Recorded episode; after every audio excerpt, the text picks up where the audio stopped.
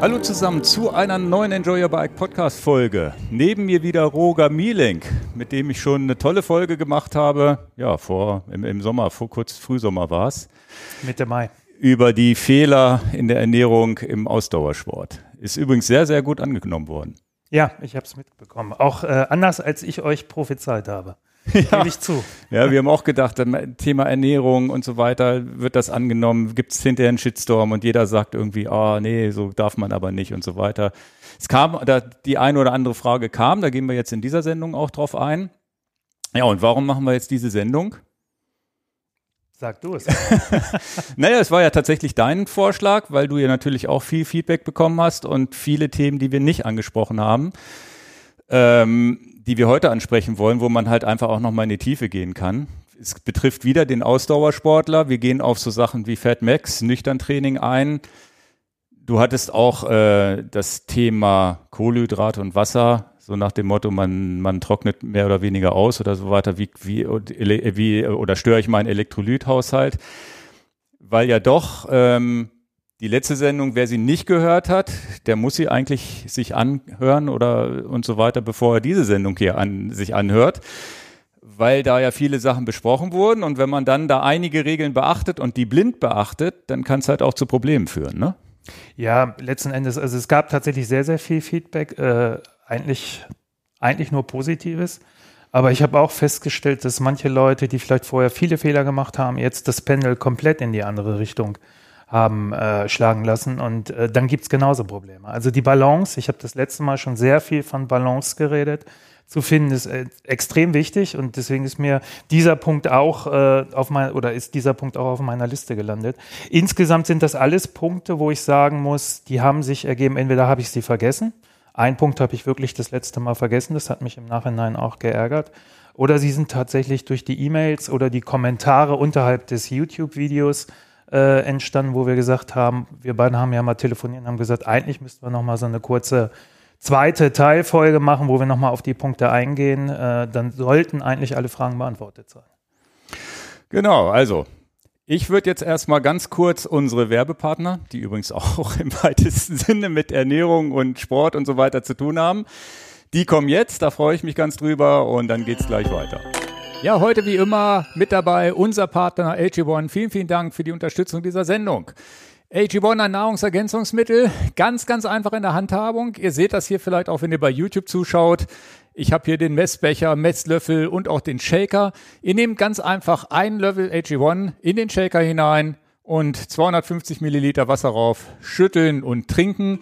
Das ist die einfachste Anwendungsweise. Ich selbst nutze das seit über zwei Jahren schon ja fast täglich ganz oft oder das meiste Anwendung bei mir ist immer im Müsli drin, einfach ins Müsli mit reinstreuen, sei es einfach Haferflocken mit AG1, die bekommen dann ein bisschen Geschmack oder auch äh, andere Müslis und so weiter, manchmal selbstgemixte Sachen. Also ist auch eine schöne Zutat zum Frühstück morgens. AG1 enthält viele, viele Inhaltsstoffe aus natürlichen Lebensmitteln, und da empfehle ich immer euch mal ja, auf der Rückseite des Pakets oder auf der Webseite zu informieren, was es so an Zutaten gibt. Also ihr findet da viele natürliche Stoffe wieder. Insgesamt haben wir 75 Inhaltsstoffe, darunter Mineralien, Vitamine, Botanicals, Bakterienkulturen und so weiter. Also da wirklich, ja, das ist mir immer ganz wichtig, dass ich das Gefühl habe, da meinem Körper was Gutes mitzutun. Ja, und was ich genauso wichtig finde wie die Inhaltsstoffe, sind die Sachen, die nicht drin sind. Keine künstlichen Süßungsmittel. Das Ganze vegan und glutenfrei und auch für Ketoernährung geeignet. Also, ganz, ganz wichtige Punkte. Also schaut euch das auf jeden Fall mal an. Ja, und wir haben ein besonderes Angebot für euch, für unsere Zuhörer und Zuhörerinnen. Ja, ihr bekommt bei der Erstbestellung ein Vitamin D und K2 Jahresvorrat mit dazu und fünf Travel Packs und natürlich, wie ich hier schon gezeigt habe, beim Abschluss eines Abos Messlöffel, Dose und Shaker. Ihr findet das Ganze auf drinkag1.com-enjoy your bike. Ich verlinke das unten, drinkag1.com-enjoy your bike. Und vielen, vielen Dank nochmal für die Unterstützung. Außerdem mit an Bord heute Moon Valley. Ja, vielleicht hat der eine oder andere das bei mir schon gesehen. Die esse ich ja auch manchmal während der Sendung als kleinen Snack zwischendurch. Moon Valley, das sind ja einfach Energieriegel, Proteinbars und auch ein Sportsdrink und ihr seht hier auch so ein Post-Workout-Mix Recovery Drink. Die Marke kommt aus Schweden, aus dem Bereich des Trailrunnings eigentlich. Ja, entwickelt von Emily Forsberg, Mimi Kotka und Ida Nielsen. Die haben das Ganze für sich, für ihre Trailruns äh, einfach mal entwickelt. Ja, und der Fokus steht auf natürlichen Zutaten, rein biologische und vegane Zutaten, keine Zusatzstoffe. Ja, um den Körper einfach so wenig wie möglich zu belasten. Ja, und wenn man auch mal auf die Zutatenliste von so einem Riegel drauf guckt, sieht man auch, okay, wenig, wenig Zutaten, alles natürlich, alles bio, auf Basis von Hafer, nennt sich auch Oats and Dates, bisschen Datteln dazu und so weiter. Wir sprechen ja in diesem Podcast auch darüber, wie man, ja, dass man Kohlenhydrate braucht, wenn man Sport macht und dass der Mix aber auch entscheidend ist. Und das ist sehr gut gemacht hier bei den Oats and Dates. Vielleicht für nach dem Training ja, ein Proteinbar einfach um die Proteine wieder reinzubekommen. Auch darüber geht's ja in diesem Podcast. Ja, und was mir auch super gefällt, es sind halt Bioriegel. Wir haben rein biologische Zutaten, das Ganze natürlich auch vegan. Und das spiegelt sich natürlich auch im Geschmack wieder. Ja, man hat nicht das Gefühl, dass man irgendwas künstlich Süßes isst. Man hat immer dieses Gefühl, ja, echtes Essen, also irgendwie so einen natürlichen Geschmack mit leichter Süße. Also gefällt mir sehr gut. Also ich habe jetzt auch seit einem Jahr mir die immer noch nicht überessen. Ja, und das ist natürlich bei vielen anderen Produkten so, dass man die irgendwann nicht mehr sehen kann. Ja, neben den Regeln gibt es auch Sportgetränke in verschiedenen Geschmacksrichtungen und den Post-Workout-Mix. Ja, Post-Workout direkt nach dem Training, Wettkampf, geht's ja immer darum, schnell die Speicher wieder aufzufüllen. Ja, und wichtig ist halt auch immer, dass da Protein mit dabei ist, Kohlenhydrate, weil ihr habt dieses Open Window, halbe Stunde, Stunde nach dem Sport, wo der Körper besonders gut diese ganzen Dinge wieder aufnehmen kann. Ist immer ein Punkt für schnelle Regeneration ganz wichtig, dass man das direkt nach dem Sport macht. Also probiert Moon Valley doch vielleicht mal aus. Ihr findet alle Produkte unter www.de.moonvalley.me. Ich verlinke das unten in der Beschreibung und als Angebot für euch, für unsere Hörer und Hörerinnen haben wir 10% Rabatt mit dem Code ENJOYMV, alles großgeschrieben, ENJOYMV großgeschrieben zusammengeschrieben. Wie gesagt, in den Shownotes alle Infos auch nochmal und vielen, vielen Dank für die Unterstützung. So, da sind wir wieder. Also, ähm, Roger Mielenk, zur Person nochmal. Wir haben dich natürlich in der letzten Sendung vorgestellt und in der letzten Sendung hast du auch ja sehr ausführlich die Gründung von Squeezy ähm, erzählt, wie das vor 20, 30 Jahren war es 20, 50? 30. 30 Jahren war. Und ja, daher kommt auch deine Expertise. Du hältst auch viele Vorträge zum Thema ähm, Ausdauersport und Ernährung und so weiter, ne? Richtig, ja, und natürlich auch viel, viel Arbeit, äh, ich sag mal intensive Zusammenarbeit mit Profis über all die Jahre im Triathlon, im Radsport und so weiter. Da gibt's natürlich unheimlich viel Feedback äh, gerade wenn man Produkte testet etc. Und äh, über 30 Jahre sammelt sich tatsächlich, das stelle ich auch immer wieder fest, doch sehr viel Wissen an am Ende. Ja, und äh, wie gesagt, das hört euch gerne nochmal in der, in der Folge an. Und ja, würde ich jetzt tatsächlich sagen, dass wir mit dem ersten Punkt, den ich hier auf der Liste stehen habe, anfangen, und zwar das Nüchtern-Training. Das war wahrscheinlich auch ein Feedback, wo, wo wir dann Fragen bekommen haben, ne? Richtig. Ich glaube, das war, ich habe irgendwann mir mal die Zeit genommen, bin bei YouTube die ganzen Kommentare durchgegangen, habe auch die meisten, wo es mir wichtig war, äh, auch beantwortet. Und äh, da kam auch eine, gleich eine Frage zum Nüchtern-Training. Und da ist mir dann aufgefallen, Mist, äh, wir haben so viel geredet, das war ja zwei Stunden 40 lang. Äh, aber den Punkt, und der ist mir eigentlich immer sehr, sehr wichtig, den habe ich tatsächlich vergessen das letzte Mal. Insofern ist das schon ein Punkt, den wir jetzt vielleicht gleich als erstes auch bringen sollten. Ja, also das ist ja sowieso generell so. Also wenn ihr bei YouTube kommentiert, ich lese da mit, du liest da vielleicht mit. Also vielleicht, wenn ihr da nochmal eine Spezialfrage habt, gerne, gerne reinschreiben. Ähm, Nüchtern Training habe ich ja irgendwann äh, mal aus meinem Programm komplett gestrichen, weil ich das Gefühl hatte, mir bekam es einfach nicht gut. Ich bin so der Typ, der morgens schon hungrig aufwacht und wenn ich dann hungrig loslaufe, ähm, und das ist übrigens anders. Meine Frau zum Beispiel, die frühstückt gar nicht. Die muss sich zwingen, wenn sie frühstücken muss oder soll. Ähm, deswegen, also ist das vielleicht eine individuelle Sache? Welchen Benefit hat man? Wie, wie, wie, wie siehst du das aktuell? Ich glaube schon, dass nüchtern Training, wenn man es richtig macht, äh, tatsächlich äh, die, den Fettstoffwechsel nochmal optimieren kann, verbessern kann. Aber es ist halt das große Problem, dass sehr, sehr viele Athletinnen und Athleten da sehr große Fehler machen und das tatsächlich dann äh, bis in die Gesundheit äh, hinein drastische Folgen hat. Und deswegen ist es wichtig, da vielleicht auch nochmal drauf einzugehen. Ich glaube, wichtig ist grundsätzlich, das liest man heute auch überall, dass die Einheiten, wenn man nüchtern trainiert, nicht zu lang sind, eigentlich maximal zwei Stunden, eher eine Stunde. Zwei Stunden? Ja, Aber ich habe so, ich habe gedacht 30 Minuten. Nein, nein, nein. Fettstoffwechsel, du musst ja auch erstmal im Grunde genommen in den Fettstoffwechsel kommen. Und du kannst schon auf geringer Intensität, kannst du schon, geringe Intensität ist das Zauberwort. Keine, ich sag mal, keine Intervalle, keine Steigerung, keine auf dem Rad die Welle hochballern. Das fällt alles natürlich komplett aus. Ähm, es ist ich sag mal, max, max zwei Stunden, sage ich einfach mal, geringe Intensität. So, und jetzt gibt's aber ein paar Prämissen.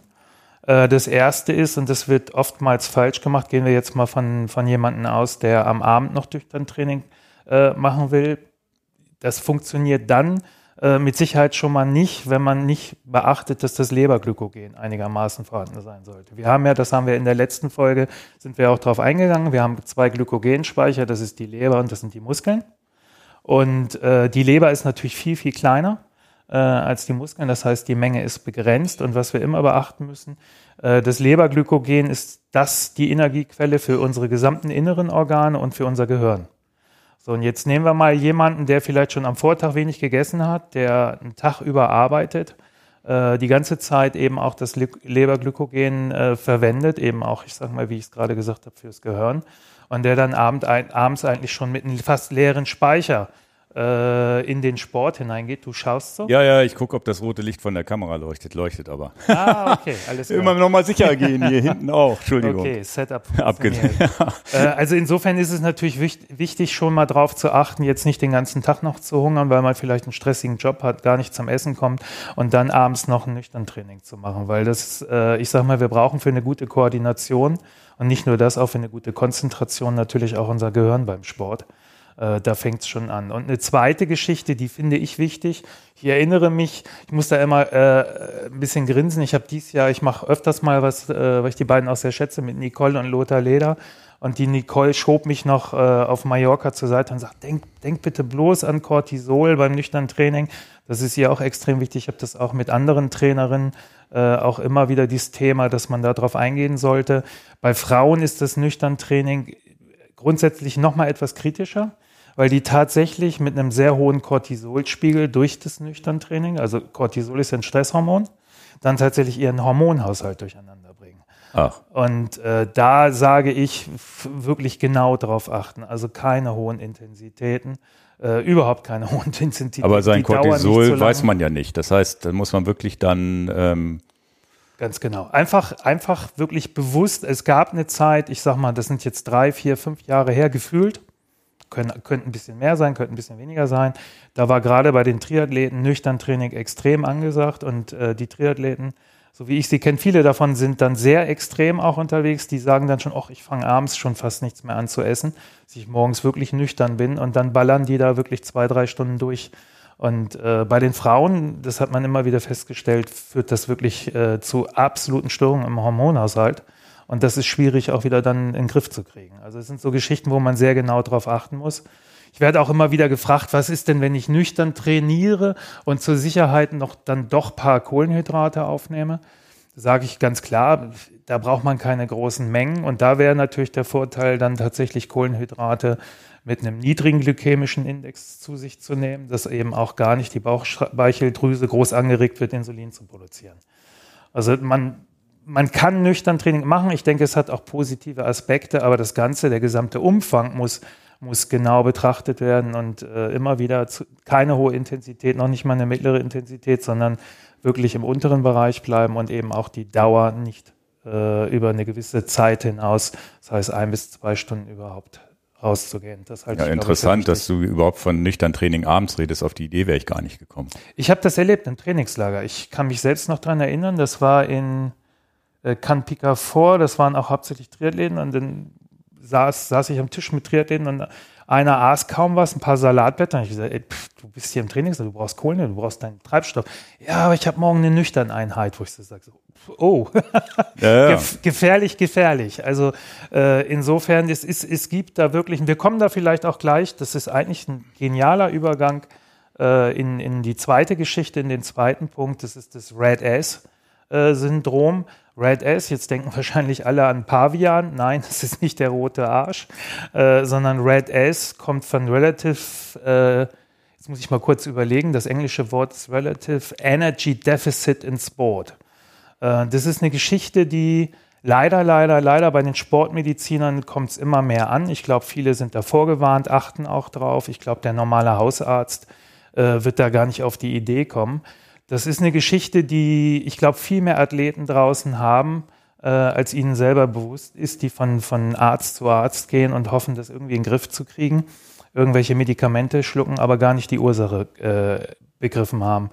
Und ich erläutere mal kurz, was das Red Ass-Syndrom ist. Ich habe übrigens gerade bei mir, ich habe das ja schon in der letzten Folge gesagt, landen oftmals schwerere Fälle, die schon alles versucht haben und sich nicht so wirklich zu helfen wissen, weil sie irgendwie Sachen nicht vertragen, weil sie kein Gewicht verlieren, weil sie und äh, oftmals ist es so, ich bin kein Mediziner, ich muss sie dann auch zum Sportmediziner schicken.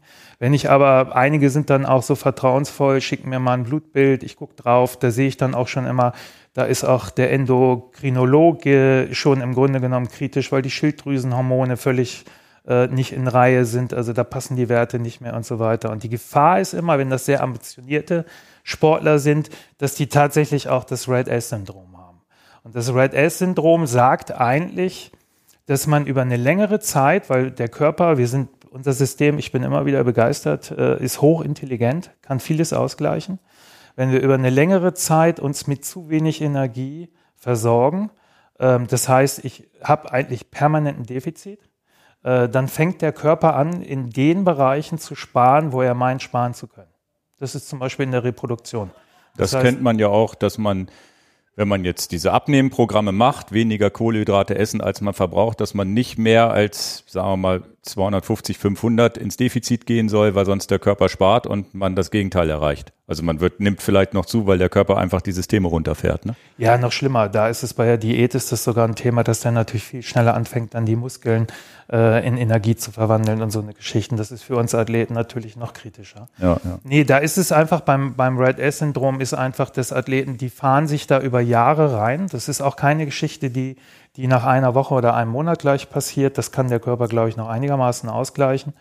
Das sind äh, viele Athleten, die eben auch sehr ambitioniert sind, sehr auf ihr Leistungsgewicht achten. Und da ist es auch egal, ob es der Läufer oder der Radfahrer ist. Die einfach immer wieder äh, vielleicht dann auch gar nicht so viel Hunger haben, vielleicht aber auch sagen, oh, ich möchte eigentlich schon noch mein Leistungsgewicht verbessern und sich einfach nicht genügend versorgen. Und das Problem ist einfach, dass man weiß, bei den Frauen, äh, auch da ist wieder Hormon, äh, der Hormonhaushalt gerät durcheinander. Teilweise haben die Athletinnen gar keine Monatsblutungen mehr. Äh, das fällt aus, also selbst bei 20-, 30-Jährigen äh, zu, zu beobachten. Äh, es sind halt ganz viele Funktionen im Körper, die, die nicht mehr ordentlich stattfinden, weil halt nicht genügend Energie da ist. Äh, deswegen sage ich ja schon alleine für die Reproduktion, das sind so Geschichten, äh, die da tatsächlich dann Einbußen erleben, aber auch andere Geschichten. Da kommt dann eine erhöhte Infektanfälligkeit dazu, schnellere Knochenbrüche. Bei Frauen sieht man auch das Maß der Osteoporose, das, das deutlich ansteigt und so weiter und so fort. Gibt es ein Riesenspektrum und äh, die Sportmediziner, man kann einfach mal Red-S in, in Google eingeben. Inzwischen, ich bin da sehr glücklich, wird das immer mehr auch äh, betrachtet. Die Sportmediziner sind da auch aufgeweckt. Ich habe letztens auch einen guten Artikel vom letzten Jahr in, in Sportärzte-Magazin äh, gefunden, genau darüber. Weil es ist klar, der Hausarzt, äh, der hat einen Athlet, der vielleicht sich überhaupt nicht gut fühlt oder eine Athletin, guckt sich die Blutwerte an und stellt fest, boah, da, da passt eigentlich nichts mehr zueinander, zu wenig Eisen, die, die Schilddrüsenhormone passen nicht etc. Also fangen die natürlich erstmal an, organisch alles Mögliche zu überprüfen. Und äh, teilweise laufen die Athletinnen und Athleten wirklich von Pontius zu Pilatus bis in die Unikliniken rein etc. Und keiner hinterfragt mal, ob die tatsächlich eventuell einfach nur ein Energiedefizit haben. Und es gibt Leute, es gibt da auch einen schönen Artikel, der ist sogar, glaube ich, von ihm selbst geschrieben. Das war ein sehr guter Duathlet, ich glaube sogar irgendwie Deutscher Meister oder Europameister oder so geworden. Ich kann mich jetzt nicht ganz am Namen erinnern. Heuden, irgendwas mit Heuden, glaube ich. Mhm. Ähm, der da auch zugeschrieben hat. Bei dem war es so, dass der sogar ein Chronicle Fatigue Syndrom äh, entwickelt hat.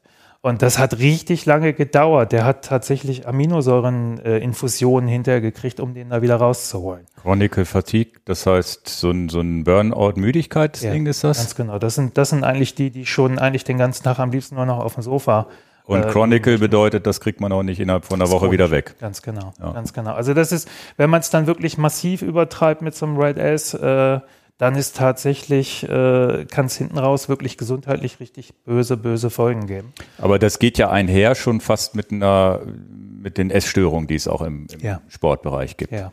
Und jetzt meist, ist jetzt, meist fängt es da an. Das genau. ist im Grunde genommen, die Essstörung ist, ist äh, am Anfang eigentlich, wo es losgeht. Und wenn ich das eben über einen längeren Zeitraum mache, komme ich automatisch ins Red S-Syndrom. Aber das ist ja ganz interessant. Also ist Red S nicht eine pathologische Krankheit, die ich, wo ich genetisch was mache, sondern ich, ich, ich, ich rufe die hervor, indem ich einfach mich entweder ja einfach zu wenig Energie, vielleicht auch die falsche Energie. Es ist ja schon so, dass man ja gucken muss, dass man alle Makronährstoffe gibt. Mache ich Low Carb, lasse ich die Kohlenhydrate weg, habe ich ein Problem. Lasse ich jetzt mache ich High Carb und lasse die Proteine weg, habe ich vielleicht ein Problem. Fette ist ja auch so ein Ding. Ich esse mal fettarm dass das, dass das ja vielleicht einzelne Gruppen sind, die man vielleicht vernachlässigt. Und ähm, es ist aber reversibel. Es, ich bin kein Mediziner, also ich mit Sicherheit kenne ich jetzt auch nicht alle, es wird so viele Fälle geben. Ich weiß auch nicht, wie viele überhaupt entdeckt werden, also wie oft nicht tatsächlich auch äh, die Ärzteschaft da drauf schaut und gar nicht auf die Idee kommt, dass es mit dem Sport und mit einer Energie, mit einem Energiedefizit zusammenkommt. Ich, das kann ich gar nicht sagen. Also ich weiß von dem Heuden, ähm, wo ich es eben gelesen habe, äh, da ist es tatsächlich reversibel gewesen. Der ist auch wieder am Trainieren, Machen und Tun. Ähm, aber das hat lange gedauert. Also wie gesagt, bis hin, dass Aminosäuren wirklich nicht oral aufgenommen wurden, sondern Infusionen, so wie ich es gelesen habe, äh, gemacht wurden und so weiter. Äh, man muss ja auch gucken. Thema beim letzten Mal, wenn zum Beispiel bei vielen von denen, so wie ich das verstanden habe, ähm, ich habe eine ganze Masse zu dem Red S gelesen, ist ja auch zum Beispiel ein zu niedriger Eisengehalt im Blut. Mhm. Und äh, Eisen überhaupt in den Körper zu schleusen, schwieriges Thema. Also die orale Bioverfügbarkeit, so will ich es mal ausdrücken, ist ja nicht einfach. Also das meiste wird gar nicht aufgenommen. Da ist es dann tatsächlich auch so, dass teilweise Infusionen gegeben müssen, werden müssen oder oder oder. Also da ist tatsächlich dann schon die Ärzteschaft gefordert, äh, sich dem Thema anzunehmen. Und wie gesagt, zum Glück, es wird immer ein größeres Thema Red S. Und äh, ich glaube, dass immer mehr Mediziner da jetzt mit der Nase auch drauf, drauf stoßen und vielleicht dann demnächst auch mal anfangen, bei komischen Blut, oder nicht komischen, sondern bei Blutbildern, die tatsächlich äh, doch weit von der Norm abweichen, vielleicht auch den Athleten mal zu fragen, was nimmst du zu dir? Wie viel Kal Kilokalorien? Versorgst du dich ordentlich? Das kann ja auch, letzten Endes ist es auch so, im Ausdauersport sind ja beide Gefahren da. Es kann ja während des Sports sein, wenn jemand sehr lange Umfänge trainiert. Zum Beispiel, weil er, ich sag mal, im Gran Fondo-Bereich als Amateur, muss ja noch nicht mal ein Profi sein, aber vorne dabei sein will und wirklich 30, 50, trotzdem 30, 35.000 Kilometer fährt. Das, ich kenne die Leute bei den Amateuren, das geht. Äh, und dann tatsächlich während der Trainingseinheiten sich auch nicht gut versorgt und danach dann nur normal ist, dann hast du schon ein Problem. Es kann aber genauso sein, dass ein Athlet vielleicht sogar schon weiß, hey, ich muss mich gut versorgen, ich brauche meine Kohlenhydrate, ich brauche eine gewisse Menge pro Stunde, der aber danach sagt, so abends esse ich nichts mehr, weil äh, ich möchte eigentlich noch mal ein Kilo Fettmasse, ich möchte vielleicht sogar auf 6,5 Prozent Körperfett runterkommen, dann fliege ich noch eher äh, die Dolomitenpässe hoch.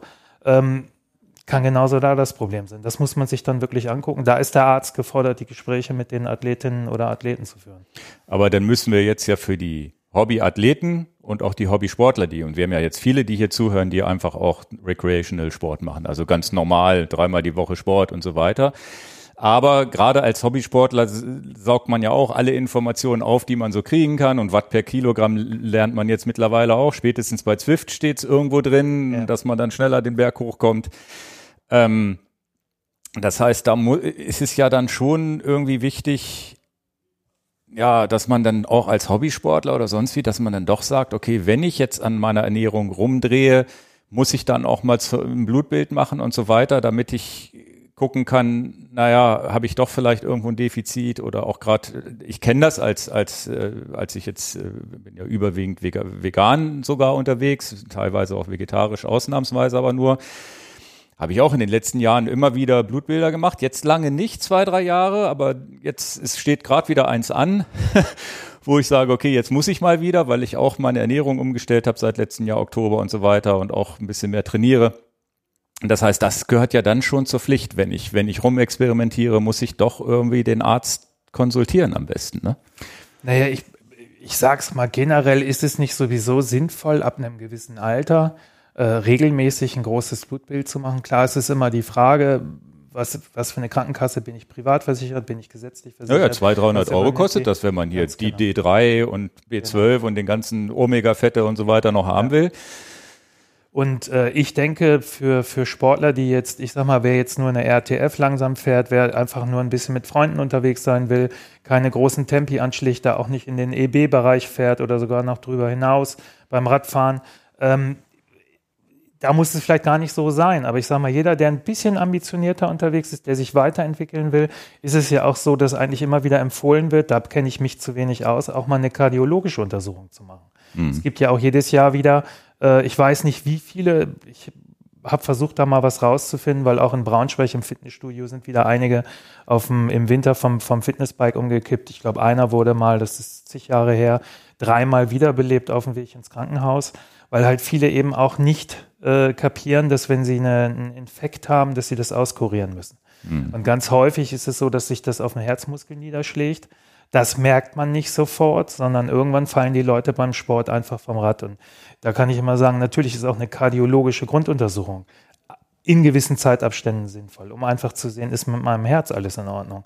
Das ist so letztendlich, wie wir unser Auto zur Inspektion bringen und die auch äh, letztendlich immer mal drauf gucken. Was ja, gibt das Steuergerät aus? Habe ich Fehler äh, abgelegt etc., äh, ist es mit unserem Körper genauso. Und wir wollen auf der einen Seite Höchstleistung, vielleicht der ambitionierte Sportler oder jemand, der im Amateurbereich ist und dann trotzdem sagt, ich will auch mal am Berg richtig Kette geben und alle stehen lassen. Äh, aber dann muss ich auch wissen, dass mein Motor das kann. Mhm. Weil Kolbenfresser bei uns äh, wollen wir alle nicht. Nee, nee, ich, ich, oh, ja, ja, vor, so allem, vor allem am Herzen kann man ja, da kriegt man es dann auch in irreversible Schäden. Es gibt, ne? wenn man, wenn man mal überlegt, wie viele tatsächlich mit einer Herzmuskelentzündung, ich kenne ich kenne sogar ein, zwei, die, die zwei, drei Jahre nicht arbeitsfähig waren. Also Reha-Bereich etc. Also das ist dann eine, eine Frage, wie schwer ist es. Aber das, das sind Geschichten, die darf man nicht unterschätzen. Das ist auch, ich bin zum Beispiel, vielleicht einfach nur als Tipp, ich bin ja ein großer Fan von Wattmessung auf dem Rad. Also auf dem Rad sitze ich niemals freiwillig, äh, wenn da kein Wattmesser dran ist, äh, weil ich eigentlich alles steuere nach Watt, ohne dass, dass ich dadurch äh, Spaß verliere. Im Gegenteil. Ich habe trotzdem mal meine Herzfrequenz gehört. Um warum? Für mich ist es ganz einfach, wenn ich, wenn ich losfahre und ich sehe, hm, der ist heute deutlich höher, ich sag mal so ab 15, 15 höher, dann nehme ich schon mal raus und gucke erstmal, beruhigt sich das. Wenn sich das nicht beruhigt, bin ich tatsächlich eisern, hart, drehe um, lege mich aufs Sofa. Das heißt, du hast, ähm, du kennst, und das ist ja tatsächlich auch ein Punkt, der, der gar nicht so einfach ist. Ich habe jetzt einen Trainingsplan am Laufen seit Oktober und jetzt weiß ich, wenn ich so und so viel Watt trete, habe ich einen Puls von 120 normalerweise. Ne? Und diese Relation. 300, oder? 350? Ja, ja, irgendwo so bei 350 Watt fängt das an. ähm, ja, deswegen, das ist schon relativ hoch bei mir jetzt mittlerweile. Also ich habe ja. auch wirklich Progress gemacht, deswegen will ich damit jetzt nicht angeben mit den Werten. Ja. Ähm, aber das ist dann schon so, sagen wir mal so, der, der, ich, ich würde mal sagen, der Otto-Normalsportler hat vielleicht 160 bis 180 Watt, Puls, äh, Puls 120 vielleicht. Und das für sich rauszufinden, das habe ich jetzt im, im letzten Jahr für mich rausgefunden, ist ja ein relativ, äh, relativ schlau zu wissen, dass man weiß, also, also gerade finde ich in dem Bereich, nicht erst bei, bei 300 Watt und ich habe Puls 180 am, am Limit und so weiter, sondern wirklich zu sagen, mein Grundlagenausdauerbereich, wenn ich Puls 120, 130 vielleicht fahre, dann kommen so und so viel Watt raus, ist ja nicht doof. Und da kann man ja dann relativ viel ablesen. Also ich habe ja, da weiß man dann genau. auch, okay, also da kriege ich ja dann auch mit, wenn sich das erhöht, der Wattwert, ja. dann weiß ich, ich werde ein bisschen fitter. Und ich sehe aber auch den umgekehrten Fall. Oh, heute bin ich ein bisschen müde. Meistens hat man es ja doch im Körper sowieso schon ein Gefühl und das bestätigt das oft auch, auch auf der Wattmessung, wo man sagt, na gut, dann fahre ich vielleicht heute mal nur 180 Watt oder ich fahre wieder nach Hause. Richtig. Das heißt, diese ja. Wattmessung viele, die dann wirklich nur stumpf nach Watt und den Puls ausblenden, halte ich halt auch nicht für richtig. Ich glaube, diese Korrelation zwischen Watt und, und Puls, das ist eigentlich das, selbst wenn man keinen Trainingsplan hat, was ich schon immer so grob im Auge hatte und ungefähr wusste, na gut, das kommt hin und das kommt nicht hin. Und das ist ja auch vielleicht mal ein Ding, wenn man lange auf dem Rad gesessen hat, dass der Puls irgendwann nicht mehr runtergeht oder hochgeht und ja. man sieht, oh, oder ich, die, die, die, die Wattgewerte gehen runter, der Puls bleibt oben, dann weiß man auch, oh, Hungerast oder was auch immer. Ne? Ja. Und dafür ist es, glaube ich, gar nicht doof, diese Wattmessung zu, zu haben. Ja, ich sehe auch als, auch als Hobbysportler. Ja, also die Wattmessung können wir vielleicht mal ein eigenes, also da könnte ich auch stundenlang drüber reden. Bin ich ja ein riesen Fan, riesen, riesen Fan von, wie ich schon gesagt habe. Na, vor allem gerade auch für die Hobbysportler, ne? Gerade für die Hobbysportler. Aber ich finde halt, ähm, für mich ist Watt das, was ich am Rad brauche. Und Herzfrequenz ist eigentlich nur das, was ich präventiv für meine Gesundheit dabei habe. Wie ich mhm. schon gesagt habe, wenn ich losfahre und ich sehe 15 über normal, bin ich super vorsichtig, dann fahre ich erstmal, schau, reguliert sich das ein, wenn nicht, fahre ich nach Hause, weil manchmal ist es auch so, wir haben einen Infekt im Körper, wir merken es noch nicht richtig. Mhm. Und ich will nicht in so einen Infekt reinfahren, das ist der entscheidende Punkt. Ja, der, der, der Infekt ist ja auch schlimmer, wenn er kommt, als wenn er geht, glaube ich. Ne? Weil ja. da, wenn du es, ne, da ist ja, da ist ja eigentlich die Virenlast am höchsten. Haben wir ja. jetzt ja viel gelernt während der Pandemie auch, dass ja die Tage gefährlicher sind, auch ansteckender sind, wo man es vielleicht noch gar nicht weiß, dass man es hat. Naja, hochinteressant. Ähm, jetzt sehe ich natürlich das Thema, wenn man jetzt mal die Tour de France anguckt, da gab's, äh, habe ich im, im letzten Podcast, habe ich mit Benito auch drüber gesprochen. Darf ich, darf ich ganz kurz, weil das passt extrem da rein. Du hast mir so einen Punkt noch untergemogelt. Ja. Äh, ich habe es gesehen auf den Slides Medikamente Einfluss auf den Fettstoffwechsel weil das passt perfekt gerade in das Thema, was wir hatten. Ich würde jetzt einfach mal kurz auf den. Ja, aber ich habe hier noch Thema fünf springen. Fragen zu, zu Fett, äh, zu, zum Nüchtern-Training habe ich noch zwei, drei oh, Fragen. War ich zu schnell? ja, ich will heute, dass es nicht wieder zwei Stunden 40 wird. Das war vielleicht. Ja, das, Ziel, da bist du im was. falschen Podcast gelandet. oh je, oh je, ähm, okay. Ja, leg einfach. Weil ich tatsächlich bei diesem, diesem Red S wie kriegen die das hin bei der Tour de France? Jetzt habe ich ein YouTube-Video, gibt es ein geiles, äh, äh, geiles Interview, muss ich auch nochmal den Link zum Interview äh, hier von, von, von Greg LeMond, der so ein bisschen alle, ein bisschen über Doping spricht in der Vergangenheit, über Motordoping spricht, super interessant. Er meint, bis vor fünf, sechs Jahren bei den vielen Radwechseln pro Rennen muss das vorhanden gewesen sein. Es gibt und, ja ein paar Videos, wo hinten mal das Rad ja, ja. wird und auf mal dreht das ganz schnell, wo ich so denke, ah ja, mächtiger, was ist da los? Also hochinteressant, also eins der interessantesten Interviews, die ich in letzter Zeit ge gesehen ja. habe. Und der hat auch ein bisschen eine Analyse gefahren, so nach dem Motto, ähm, dass er so das Gefühl hat, das kann sauber sein, was momentan in der Tour de France abgeht. Ne, wo man sagt, so ein Wingegaard, wo man sagt, okay, das ist ja eine Leistung vom anderen Stern, dieses Zeitfahren und so weiter. Und er hat so ein bisschen darüber geredet, na gut, früher mit EPO sind die halt hunderter Frequenzen gefahren. Das können sie heute nicht mehr, weil eben die Sauerstoff, so viel Sauerstoff gar nicht mehr aufgenommen wird. Das heißt, die Frequenzen sind wieder im normalen Bereich. Und ein ganz wichtiger Punkt war tatsächlich das Leistungsgewicht. Er meinte, so ein, so ein Wingegaard ist ja am Rande des Verhungerns. Ne, auch noch anders als Pocaccia. Pocaccia ist ja, schon ein kräftigerer Fahrertyp und deswegen man, auch spritziger. Wenn man den in Natura sieht, denkt man auch. Ja, ja, im Gegensatz zu uns vielleicht noch, äh, und ich bin ja, wir sind ja selber, und ich bin auch sehr schlank und so weiter, aber das ist ja nochmal eine andere Liga. Sehr, sehr skinny. Ja. Und da ist ja die Riesenfrage, oder wie du das einschätzt, da muss ja medizinisch so stark an diesem Limit gearbeitet werden, dass eben nicht das Red S-Syndrom kommt. Da muss ja dann wirklich gesagt werden, okay, wir müssen das genau so abtentern, dass der zwar am, am Rande des Verhungerns ist, aber trotzdem noch die Leistung bringt. Was ist da der Trick? Ich glaube, das, das, das sind, also die Leistungsexplosionen kann man ja fast sagen, die wir jetzt sehen. Ähm, ich gehe übrigens auch davon aus, dass, dass äh, ich lege nicht für alle meine Hand ins Feuer, aber ich glaube, dass viele von denen tatsächlich sauber sind. Und das ist genau die Generation, die auch noch extrem drunter gelitten hat, was früher passiert ist, mhm. dass die sich da tatsächlich äh, irgendwie vom, vom Manager oder Sportdirektor oder wer auch immer da warm kochen lassen und doch irgendwas nehmen, was dann nachher nicht erlaubt ist. Hm ich, ich mache da mal ein Fragezeichen. Ich kann es mir bei einigen absolut nicht vorstellen. Aber was ist auf der anderen Seite passiert? Ich glaube, die Trainingswissenschaft macht Riesenschritte nach vorne. Ich meine, wenn man mal überlegt, heute gehen Amateursportler schon zur Spiroergometrie. Spiroergometrie, äh, das heißt mit Sauerstoffanalyse, eine Leistungsdiagnostik, wo ich genau eigentlich mein Fettmax, kommen wir ja auch noch zu, mein Fettmax-Wert ermitteln kann. Also es gibt äh, glaube ich, so unheimlich viele neue Berechnungen und Möglichkeiten.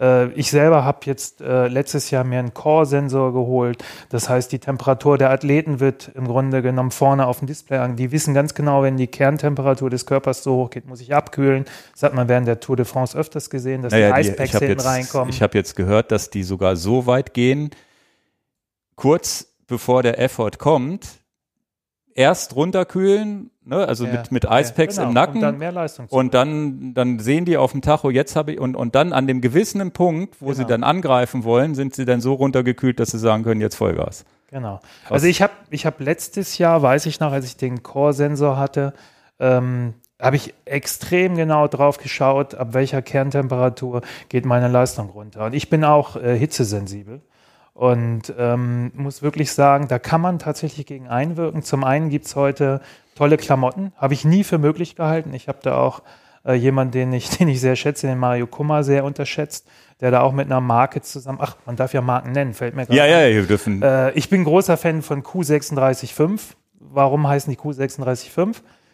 Das ist die Temperatur, die Ja, ja. Kerntemperatur. Und die haben ganz viel, also die Textilien tatsächlich fühlen sich anders an, arbeiten komplett anders und bewirken tatsächlich, dass die Kerntemperatur etwas länger äh, bei, bei der Leistung, höheren welche Technologie nutzen die? Bestimmte Stoffe oder Ja, bestimmte? ganz genau. Also wenn du so, ich habe zum Beispiel jetzt, und das ziehe ich sogar bei heißen Temperaturen an, ein, ein Trikot, was eigentlich von denen eher gedacht ist für Herbst, Sommer. Äh, da sind Merino-Anteile drin etc. Das fühlt sich, wenn man diese Textilien in der Hand hat, sagt man, hä? Völlig anders. Aber es, es Okay. funktioniert ganz anders. Ich trage das sogar unglaublich beim Spinning im Winter, wo ich, wo ich wirklich schwitze wie ein Schwein. Also da laufe ich aus. Ich fühle mich da aber extrem gut drin, weil es tatsächlich die Temperatur extrem reguliert. Also ja, Merino bin ich auch ein großer Fan von. Also da Merino an sich ist ja schon klatschnass und trotzdem frierst du nicht. Genau. Ja. Also es gibt, glaube ich, diese, diese Zusammenhänge von, von, von wie, wie kann ich meine Kerntemperatur niedrig halten? Wie viel Kohlenhydrate muss ich aufnehmen? Äh, ich sage jetzt nur für mich ein Jahrhundertrennen. Ich habe wirklich so große Augen bei der Weltmeisterschaft Elite der Männer gehabt. Äh, das war, ich habe noch nie so ein hartes Rennen gesehen. Ich glaube auch, dass, dass weder ein Mathieu noch ein äh, Pogacar noch irgendeiner von denen, die vorne mit dabei gefahren ist, jemals so hart fahren mussten. Das war ein Ausscheidungsrennen vom, An vom Anfang bis zum Ende. Ja, ja. Und wenn man mal geguckt hat, wie viel Getränke und Gels die zu sich genommen haben, bei jeder Kameraeinstellung hast du eigentlich irgendjemand gesehen, der was auch zu sich genommen hat. Auch eine Geschichte, jetzt mal zehn Jahre zurück, 20 Jahre zurück, gab es das gar nicht. So, also das ist, ähm, da ist, denen ist auch klar, äh, wenn ich nicht die Energie oben reinführe, wird sie nicht durch meine Beine Naja, und wieder dadurch, rauskommen. dass sie, dass sie, dass Also- sie eben auch durch dieses am Limit mit dem Gewicht arbeiten, haben sie auch gar keine Reserven. Sie müssen Energie zuführen. Während, wenn ich jetzt, mir sind auch äh, dann, dann Tour de France Videos von 2000 mal, um die sind mir bei YouTube vorgeschlagen, habe ich mal so drei Stunden Tour de France. Also in Anführungsstrichen, wie fett die damals über die Ziellinie gesprintet sind und die Berge wie, wie so ein Vino Kurov und so weiter und auch ein Lance Armstrong, der ja zwar abgenommen hatte, aber der war ja dick gegen so ein, so, so, so ein Win- Wingegaard heute und so weiter, wo man gesagt hat, mit dem Gewicht kann man gar nicht so schnell die Berge hochfahren. Was wiederum dann im Nachhinein auch erklärt, na ja klar, die hatten den, den, den Sauerstofftreibstoff da im Blut mit dem EPO. Ne? Also es Ja. ist, ist, ist hochinteressant. Ja. Und wenn man sich dann, wenn man dann wirklich, das kann ich euch mal, müsst ihr draußen mal probieren, einfach mal so eine 2000er Tour de France Etappe gegen eine, gegen eine heutige sehen, wie anders die, die, die Leute aussehen. Und das, Ist ja, ist ne? ja in allen Sportarten so. Wenn wir uns mal Fußball angucken, ich muss manchmal lachen, wenn ich die alten Fußballer sehe. Also ja, ja, gar keine auch Chance schon, mehr heute. Ja. auch schon athletisch, aber nicht nur annähernd, nicht annähernd so athletisch wie die heutigen. Das ist ja auch ein Tempofußball geworden, in der Regel, wenn nicht gerade Ja, die ja. deutsche Nationalmannschaft spielt. Oh, das war Satire, Entschuldigung.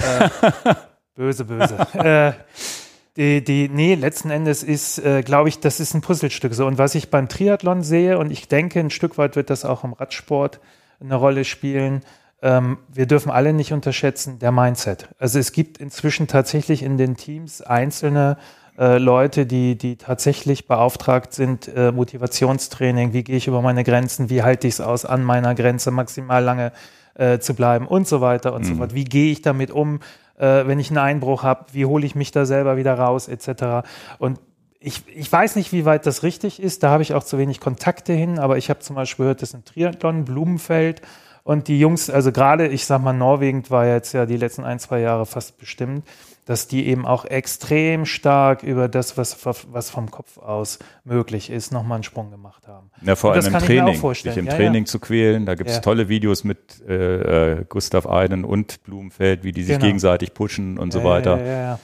Ja, ja, ja. Und das ist, das muss Und dann auch im Kopf Schnee stattfinden. laufen, ne? Die laufen dann die Pässe hoch im Winter Richtig. in Norwegen und so hoch. Ga- Ganz, ganz coole Videos, müsst ihr mal googeln. Die finde ich so jetzt auch so schnell nicht Ja. wieder. Interessant, dass du den Core-Sensor, den, den, ich bin ja nun auch absoluter Datennerd. Also ich trage auch 24-7 meine, meine Garmin oder Apple Watch oder was auch immer ich gerade trage, die HRV misst und sonst wie.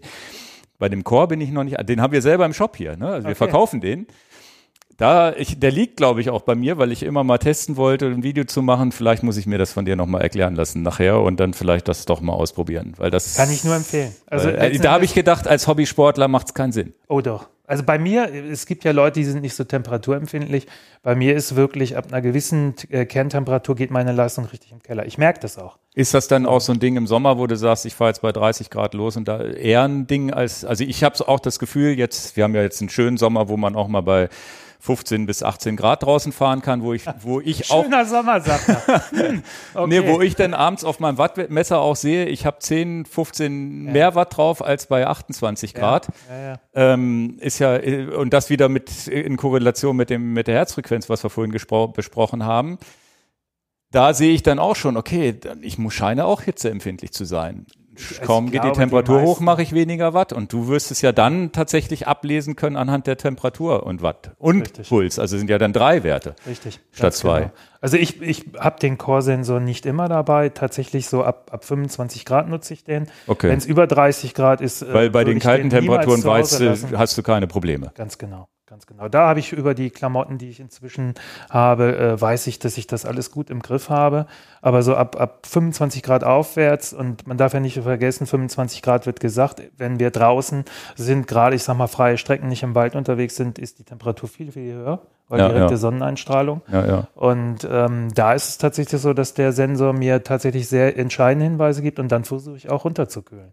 Also zumindestens, wenn ich dann irgendwie weiß, hinten raus will ich nochmal richtig Gas geben oder es ist eine lange Tour und ich möchte. Und Wasser über dem Kopf, schneller siehst du fahren. das sofort auf dem Display dann? Ja, ja, ja, definitiv. Also das ist, das ist der, der reagiert auch sehr schnell. Ist wirklich eine Geschichte, wo ich sage, es ist ja eine Schweizer Firma, die den entwickelt hat. Den klipst man einfach nur am Herzfrequenzgurt an. Ja. Äh, perfekt. Absolut perfekt. Na, spannend. Unterschätzen viele Leute. Aber nochmal, um auf die Profis zu kommen, wenn man sich das überlegt, Temperaturmessung, dann diese ganze Wissenschaft jetzt auch um die Ernährung, zu wissen, wie viel. Äh, Ich sag mal ganz wichtig, beim ersten Podcast ja ein Riesenthema, bin ich auch immer wieder drauf zurückgekommen, wie wichtig eigentlich das, der Trainingsbereich Fettmax oder überhaupt die Fettverbrennung ist. Wo wir ja wissen durch Pogacar, wo eben auch ganz klar gesagt, der trainiert Riesenumfänge im Fettmax-Bereich. Ja, zum Fat Max Ähm. würde ich ja gleich kommen. Dann würde ich dir noch mal ganz kurz Okay. meine zwei Fragen zum Ja. Nüchtern-Training, weil die sind auch noch liegen geblieben. Okay. Also Nüchtern-Training bedeutet, nur um das noch mal klarzustellen, auch, auch für mich selber, weil es mich interessiert, wenn ich Nüchtern-Training morgens machen will, einen Kaffee und ein Wasser trinken oder komplett auch ohne Wasser losfahren? Also was hilfreich ist, da gibt's äh, meines Erachtens ein, zwei Studien, die ich irgendwo gesehen habe. Eine habe ich heute mal halb, halb durchgelesen. Äh, Kaffee ist sogar extrem positiv, weil es den Stoffwechsel beschleunigt. Da ist natürlich wichtig, äh, kein Zucker. Möglichst noch nicht mal Milch. Einfach nur schwarzer Kaffee oder ein Espresso äh, hilft sogar. Aber. Kaffee auf nüchternem Magen, da ist, der geht ja ab wie eine Rakete. Also ich versuche ja meinen Kaffee immer mit irgendwas zu essen zu trinken, damit Ja. ich nicht komplett gleich mein Herz durchschlägt.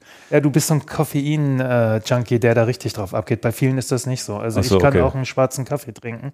Äh, Aber Herzfrequenz- sonst, äh, Wasser ist erlaubt. Wasser ist erlaubt, logisch. Und Es dann so dieses typische, so wie diese Leute, die auch Intermittent Fasting machen, darf halt keine Milch im Kaffee, kein Zucker, kein sonst. Also wirklich nur Wasser, Kaffee, Tee, was auch immer. Ganz genau. Und dann, dann los. Und dann müsste doch jetzt aber der Tipp sein, die, die große Frage, die ich mir noch stelle, für mich als Hobbysportler überhaupt wichtig, weil ich ja das letzte Quäntchen gar nicht brauche, um über die Ziellinie zu fahren. Ist das nicht eher so ein Athletending, wo man sagt, okay, sagen wir mal so, wenn ich jetzt ein Triathlet bin, der sowieso nur Sprints macht oder eine olympische Distanz oder ein Radfahrer, der vielleicht maximal zwei, drei Stunden Rad fährt, ist das da überhaupt schon wichtig oder ist das nicht eher so ein Ironman und Marathon-Ding? Also je, je länger die Distanz und die Zeitdauer ist, desto wichtiger ist der Fettstoffwechsel. Das haben wir ja in der ersten Episode deutlich herausgearbeitet, dass es hinten raus ganz schwierig wird, überhaupt noch genügend Energiereserven zu haben. Äh, bei drei Stunden ist jetzt die Frage, weil auch da ist es wieder, ist die Frage der Intensität. Mhm. Wenn ich Vollgas fahre, dann habe ich ja trotzdem den Fettanteil. Haben wir letzter gut, das ist das in der letzten muss ich Sendung. aber trainieren. Das muss ich trainieren. Und das sind, also letzten Endes ist es so, wenn ich drei Stunden Vollgas fahre, muss ich, das ist ja genau das Limit, was wir eigentlich rausgefunden haben. Selbst wenn ich 100 Gramm Kohlenhydrate pro Stunde zu uns, ne, äh, zu mir nehme, wird es hinten raus dann langsam eng. Also insofern ist, äh, ist immer vom Vorteil, Fettstoffwechsel zu, zu betreiben, Jetzt also das Training zu betreiben. Finde ich es nochmal Aber- ganz, ganz wichtig, weil das ist auch noch eine Frage, weil du hast vorhin gesagt, in dem leichte, mit einer leichten Intensität. Jetzt habe ich irgendwie diesen Enduko-Trainingsplan, so eine App, da habe ich eigentlich leichte Intensität, sind immer diese besagten Runden, beim, beim Laufen sind es Puls 127, beim Radfahren Puls 120, grob und die entsprechende Wattzahl daneben. Und ich würde ja sagen, dass das ja dann wahrscheinlich dem GA1 Elite Lit schreibt man, sagt man ja auch, das würde ich mir nüchtern zwei Stunden nicht zutrauen. Okay. Da würde ich dann schon sagen, okay, das ist ja schon zumindest in meinem Bereich, wo ich sage, okay, würde ich dann sagen, muss man da nicht ein bisschen lockerer, noch lockerer rangehen oder ist das schon, wo du sagst, das muss schon drin sein? Also da sollte man sich durchkämpfen. Also das, oder sich vielleicht auch rantasten. Das ist, Ja. Weil eine halbe Stunde, Stunde würde ich sagen, okay, aber zwei Stunden käme ich mir komisch stopp, vor. stopp, das stopp, ist ja bei mir Ich schon zwei. Ich habe zwei Stunden Max gesagt. Also, ja, ja, ja. Ähm, übrigens für alle Hörer wichtig, wenn Ingo da über 127 Herzfrequenzen redet, das ist nicht bei euch gleichzeitig auch. Ja, ja, genau. Das 127er. ist also, meiner, ja, ja. wir sind da so unterschiedlich. Das hängt ja schon vom Alter, maximale Herzfrequenz Genau, genau. zusammen, Trainingszustand und und und. Ja, ja, das habe ich Ähm, vergessen dazu ich, zu sagen. Also ich ja. sage jetzt mal für mich, ich kann zwei Stunden nüchtern fahren, definitiv. Und zwar auch im GR1-Bereich, habe ich kein Problem. Okay. Aber gut, ich bin auch jemand anders als du. Ich habe jetzt noch nicht, nee, ich habe noch gar nicht gefrühstückt, gar nichts zu mir genommen. Das kann auch gut sein, dass ich erst heute Abend was esse. So, also bei mir ist mein Leberglykogen ist gefüllt. Ich bin safe. Ich will Mhm. jetzt ja auch keinen Sport treiben. Ich habe jetzt noch im Moment gar kein Bedürfnis, irgendwas zu essen. Da gibt es viele, die dann schon, ne, hol das, äh, wie, wie geht diese Werbung? Hol das, äh, sein, nee, irgendwas mit dem Snickers, du weißt, wo ich meine, Ja, wo, der, wo der Typ zu so einer Diva wird, etc. Da gibt es viele, die das gar nicht können. Ich kann das. Und ich weiß, dass ich das, wenn ich wirklich im GA1-Bereich fahre, äh, könnte ich auch zwei Stunden trainieren. Ob das sinnvoll oder ob ich das machen muss, dadurch, dass ich sowieso lange Einheiten fahre, vier, fünf, sechs Stunden mal fahre und da wirklich sehr sauber fahre, auch eben wattgesteuert und wirklich dann auch den Fettstoffwechsel trainiere, muss ich nicht nüchtern trainieren. Also ich tue mir das gar nicht an. Oder was heißt, tue mir das an? Schwer wäre es jetzt nicht, aber ich muss das nicht machen, Mhm. weil ohnehin bei mir die sehr langen Einheiten eben auch anstehen. Aber das ist ja trotzdem Tipp für draußen, dass man sagt, okay, müssen nicht gleich zwei Stunden sein, probiert das aus. Genau. Ja, also das, äh, Nur eine halbe Stunde reicht nicht. Also letztendlich, so, okay. der Körper muss ja auch erstmal in den Fettstoffwechsel reinkommen. Also es ist ja, ne, das ganze System wird angefahren. Das dauert ja auch ist das vielleicht auch eine Kopfsache, dass man denkt, ach Mensch, eigentlich, also ich bin, wie gesagt, ich bin einer, der mit Hunger aufwacht, egal Ja, wie spät ich abends speziell. gegessen Ich habe. habe gar keinen Hunger. Aber ich esse, also ich frühstücke gern, aber Hunger? Nee, nee, also ich habe schon wirklich das Gefühl, ich habe morgens Hunger. Vielleicht bin ich auch, vielleicht ist der ein oder andere für diese Art von Training ja auch gar nicht geeignet, keine Ahnung. Also mit Sicherheit wäre eine interessante Studie, da, dazu mehr zu wissen, definitiv. Also ich glaube, Nüchtern-Training ist so eine Geschichte, da könnten, glaube ich, sowieso noch sehr, sehr viele Studien mal angelegt werden. Oder es ist vielleicht auch. Kopfsache, dass man sagt, okay, man muss erstmal losfahren und so dieses Hungergefühl ein bisschen unterdrücken und dann irgendwann nach einer halben Stunde merkt man es nicht mehr, weil dann vielleicht der, der, der Fettstoffwechsel übernimmt Naja, man das, das ist sowieso ein bisschen der Fall. Wir dürfen nicht vergessen, ich bin ja großer Fan von Yin Yang. Wir kommen beim später nochmal bei Eiweißen dazu. Du findest es immer wieder.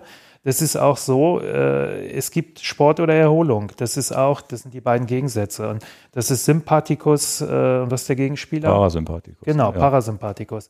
In dem Moment, wo du auf dem Rad sitzt und fährst, äh, wirst du eigentlich in der Regel erstmal in den ersten, also eigentlich gar nicht unbedingt Hunger haben. Weil dann, äh, das sind die beiden Gegenspieler. Und der hat dann das, das Nervensystem, was dann die Oberhand gewinnt, hat äh, im Grunde genommen gar nicht mal den Impuls, dir zu sagen, jetzt muss ich ja was essen. Natürlich, wenn der Hungerast kommt, äh, werden natürlich die Notsignale gesendet im Normalfall. Aber theoretisch, dadurch, dass ich ja im Fettverbrennungsmodus unterwegs bin, kann ja auch gar kein Hungerast hören. Und du würdest, und früher war, ich habe in früheren Lehrbüchern war ja auch diese Nummer noch drin, so nach dem Motto, ja, mach einmal kurz einen, äh, nochmal einen kurzen harten Intervall in so einer, in so einer nüchternen Einheit, um wirklich die Kohlenhydrate leer zu fahren. Da, das hast du jetzt nicht erwähnt und das ist wahrscheinlich dann auch, Da fängt es genau an. Hormonhaushalt, Cortisol, Okay. Stresshormon wird ausgeschüttet und so weiter und so fort. Warum? Also äh, sehe ich absolut als genau äh, das Risiko, was man umgehen sollte. Na gut, also dann ist ja, aber dann können, ist das vielleicht jetzt der hoffentlich der gute Übergang. Also die Medikamente wolltest du die erst machen, weil ich habe das Fatmax Training hier als nächstes. Ja, wir stehen. hatten wir hatten ja eben das Ganze äh, mit der Herzfrequenz. Jetzt sind wir natürlich von dem Thema weiter entfernt wieder, äh, wo ich sage, wenn ich zum Beispiel aufs Rad steige, Herzfrequenz ist 15 über normal. Äh, ich schaue mir das eine halbe Stunde an. Wenn sich das nicht einreguliert, fahre ich wirklich nach Hause. Äh, das ist es mir einfach nicht wert. Und ähm, da gibt's da gibt's einen guten Seitenhieb, weil du hast mir da ja noch ein Thema reinge, reingedrückt, das ist jetzt nicht negativ gemeint, wo ich in den Charts gesehen habe, Medikamente äh, Einfluss auf den Ach, das war das war doch ein war doch ein Slide, was du mir geschickt hast, was, wo ich nur ein Bild hintergelegt habe, glaube ich. War das so? Ja, ja. Okay. Medikamente im Sport kam von dir. Doch irgendwie einen Ansatz. Ja, ja, also ja. Der, der entscheidende Punkt ist und das unterschätzen viele. Ich habe es selbst letztes Jahr äh, an meinem eigenen Körper erleben dürfen ähm, und da ist auch, da ist übrigens dann die Herzfrequenz auch hilfreich.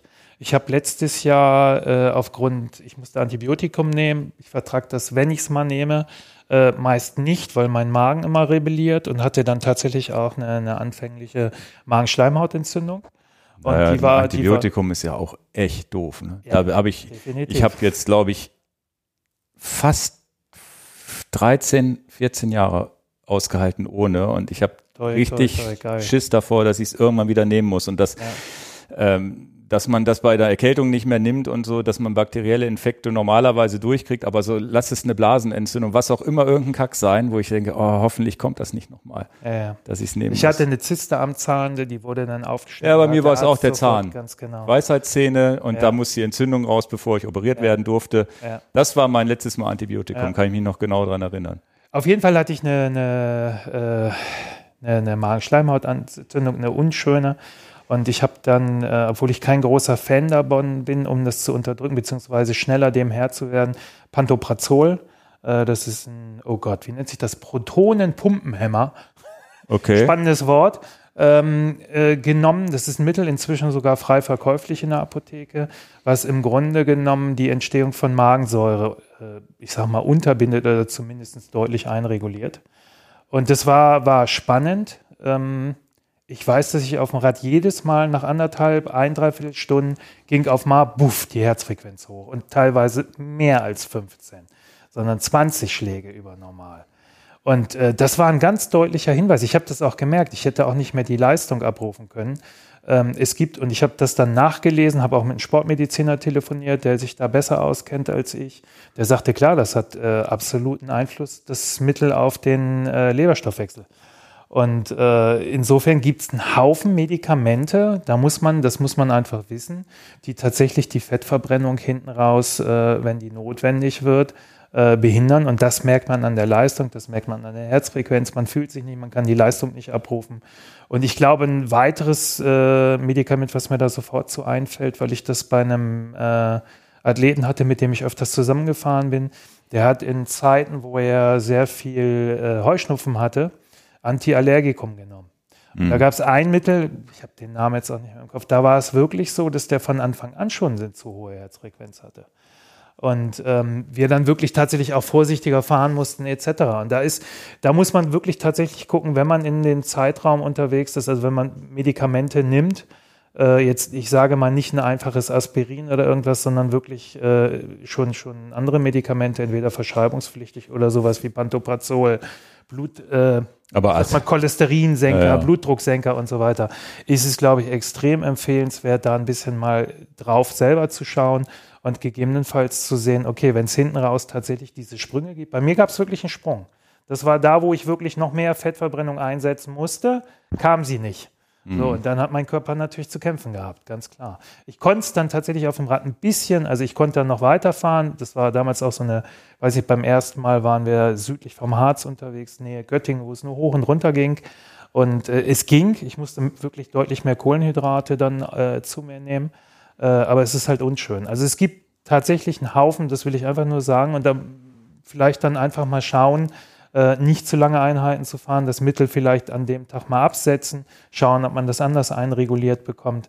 Es ist immer eine Frage, was da möglich ist. Vielleicht Aber da ist ja grundsätzlich, genau, da muss man ja mit das dem Arzt und so weiter klar. gucken, ob man überhaupt Sport machen sollte. Ja. Mit Antibiotikum macht man da Sport, macht man da keinen. Ja, ich würde mal sagen, eine hochintensive Einheit würde ich vielleicht nicht machen, aber vielleicht ein bisschen spazieren fahren ist vielleicht okay, keine Ahnung. Das ist ja besser, als zu Hause auf dem Sofa rumzuliegen. Ist ja ganz schwer einzuschätzen. Ja.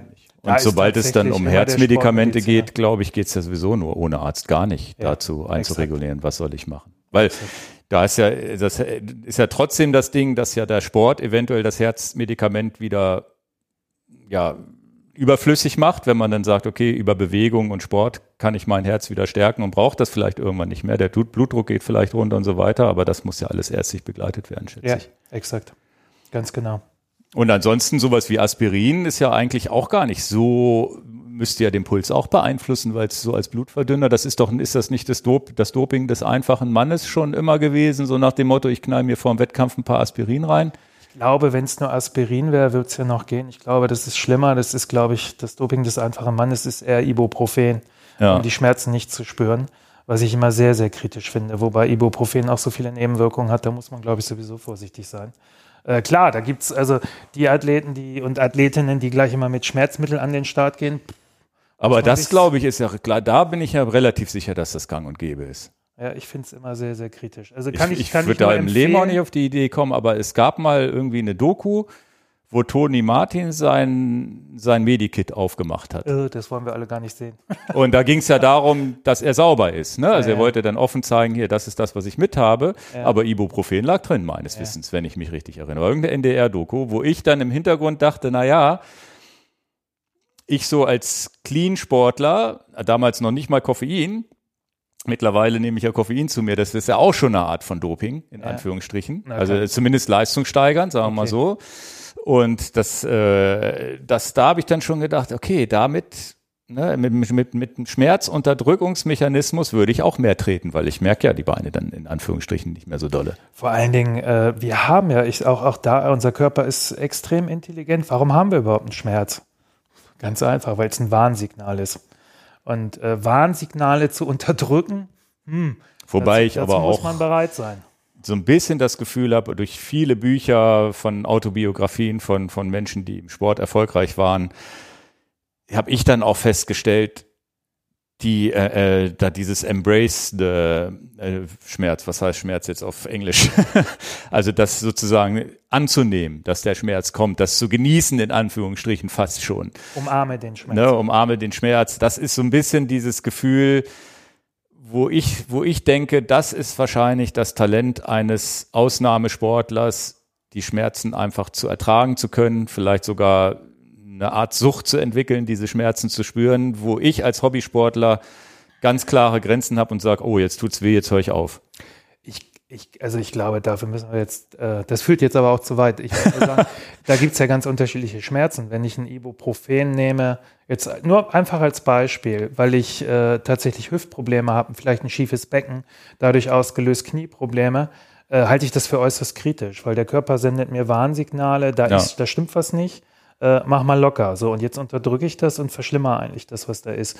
Wenn ich jetzt eine Ibuprofen nehme, ich bin Profi, ich verdiene damit mein Geld und ich weiß hinten raus, ich habe irgendwann so eine hohe Laktatwerte im Blut, ich will die mal ein bisschen weniger spüren, ich muss da irgendwie durch äh, und ich mache das ja nur noch zwei Jahre, jetzt als Beispiel, als Profi, ja. ist das eine ganz andere Geschichte. Ist das ein Schmerz, der durch eine sehr hohe Belastung kommt, ohne dass wir pathologisch was im Körper äh, finden? Oder ist es schon, sag ich mal, eine pathologische Geschichte, ob das jetzt ein Knie, eine Hüfte, ein Rücken, Nacken, was weiß ich auch immer ist? Äh, da sehe ich ein Warnsignal des Körpers als extrem positiv, dass das überhaupt kommt. Und da als Hobbysportler mindestens sage ich rausnehmen, gucken, was ist da los, wie kann ich das abmildern, anstatt mit Ibuprofen noch gegen zu naja, da bin ich ja ult, ich bin da persönlich ultra streng. Also ja. ich habe auch eine Physio Sportphysiotherapeutin, die, wenn ich was habe, mich behandelt und so weiter.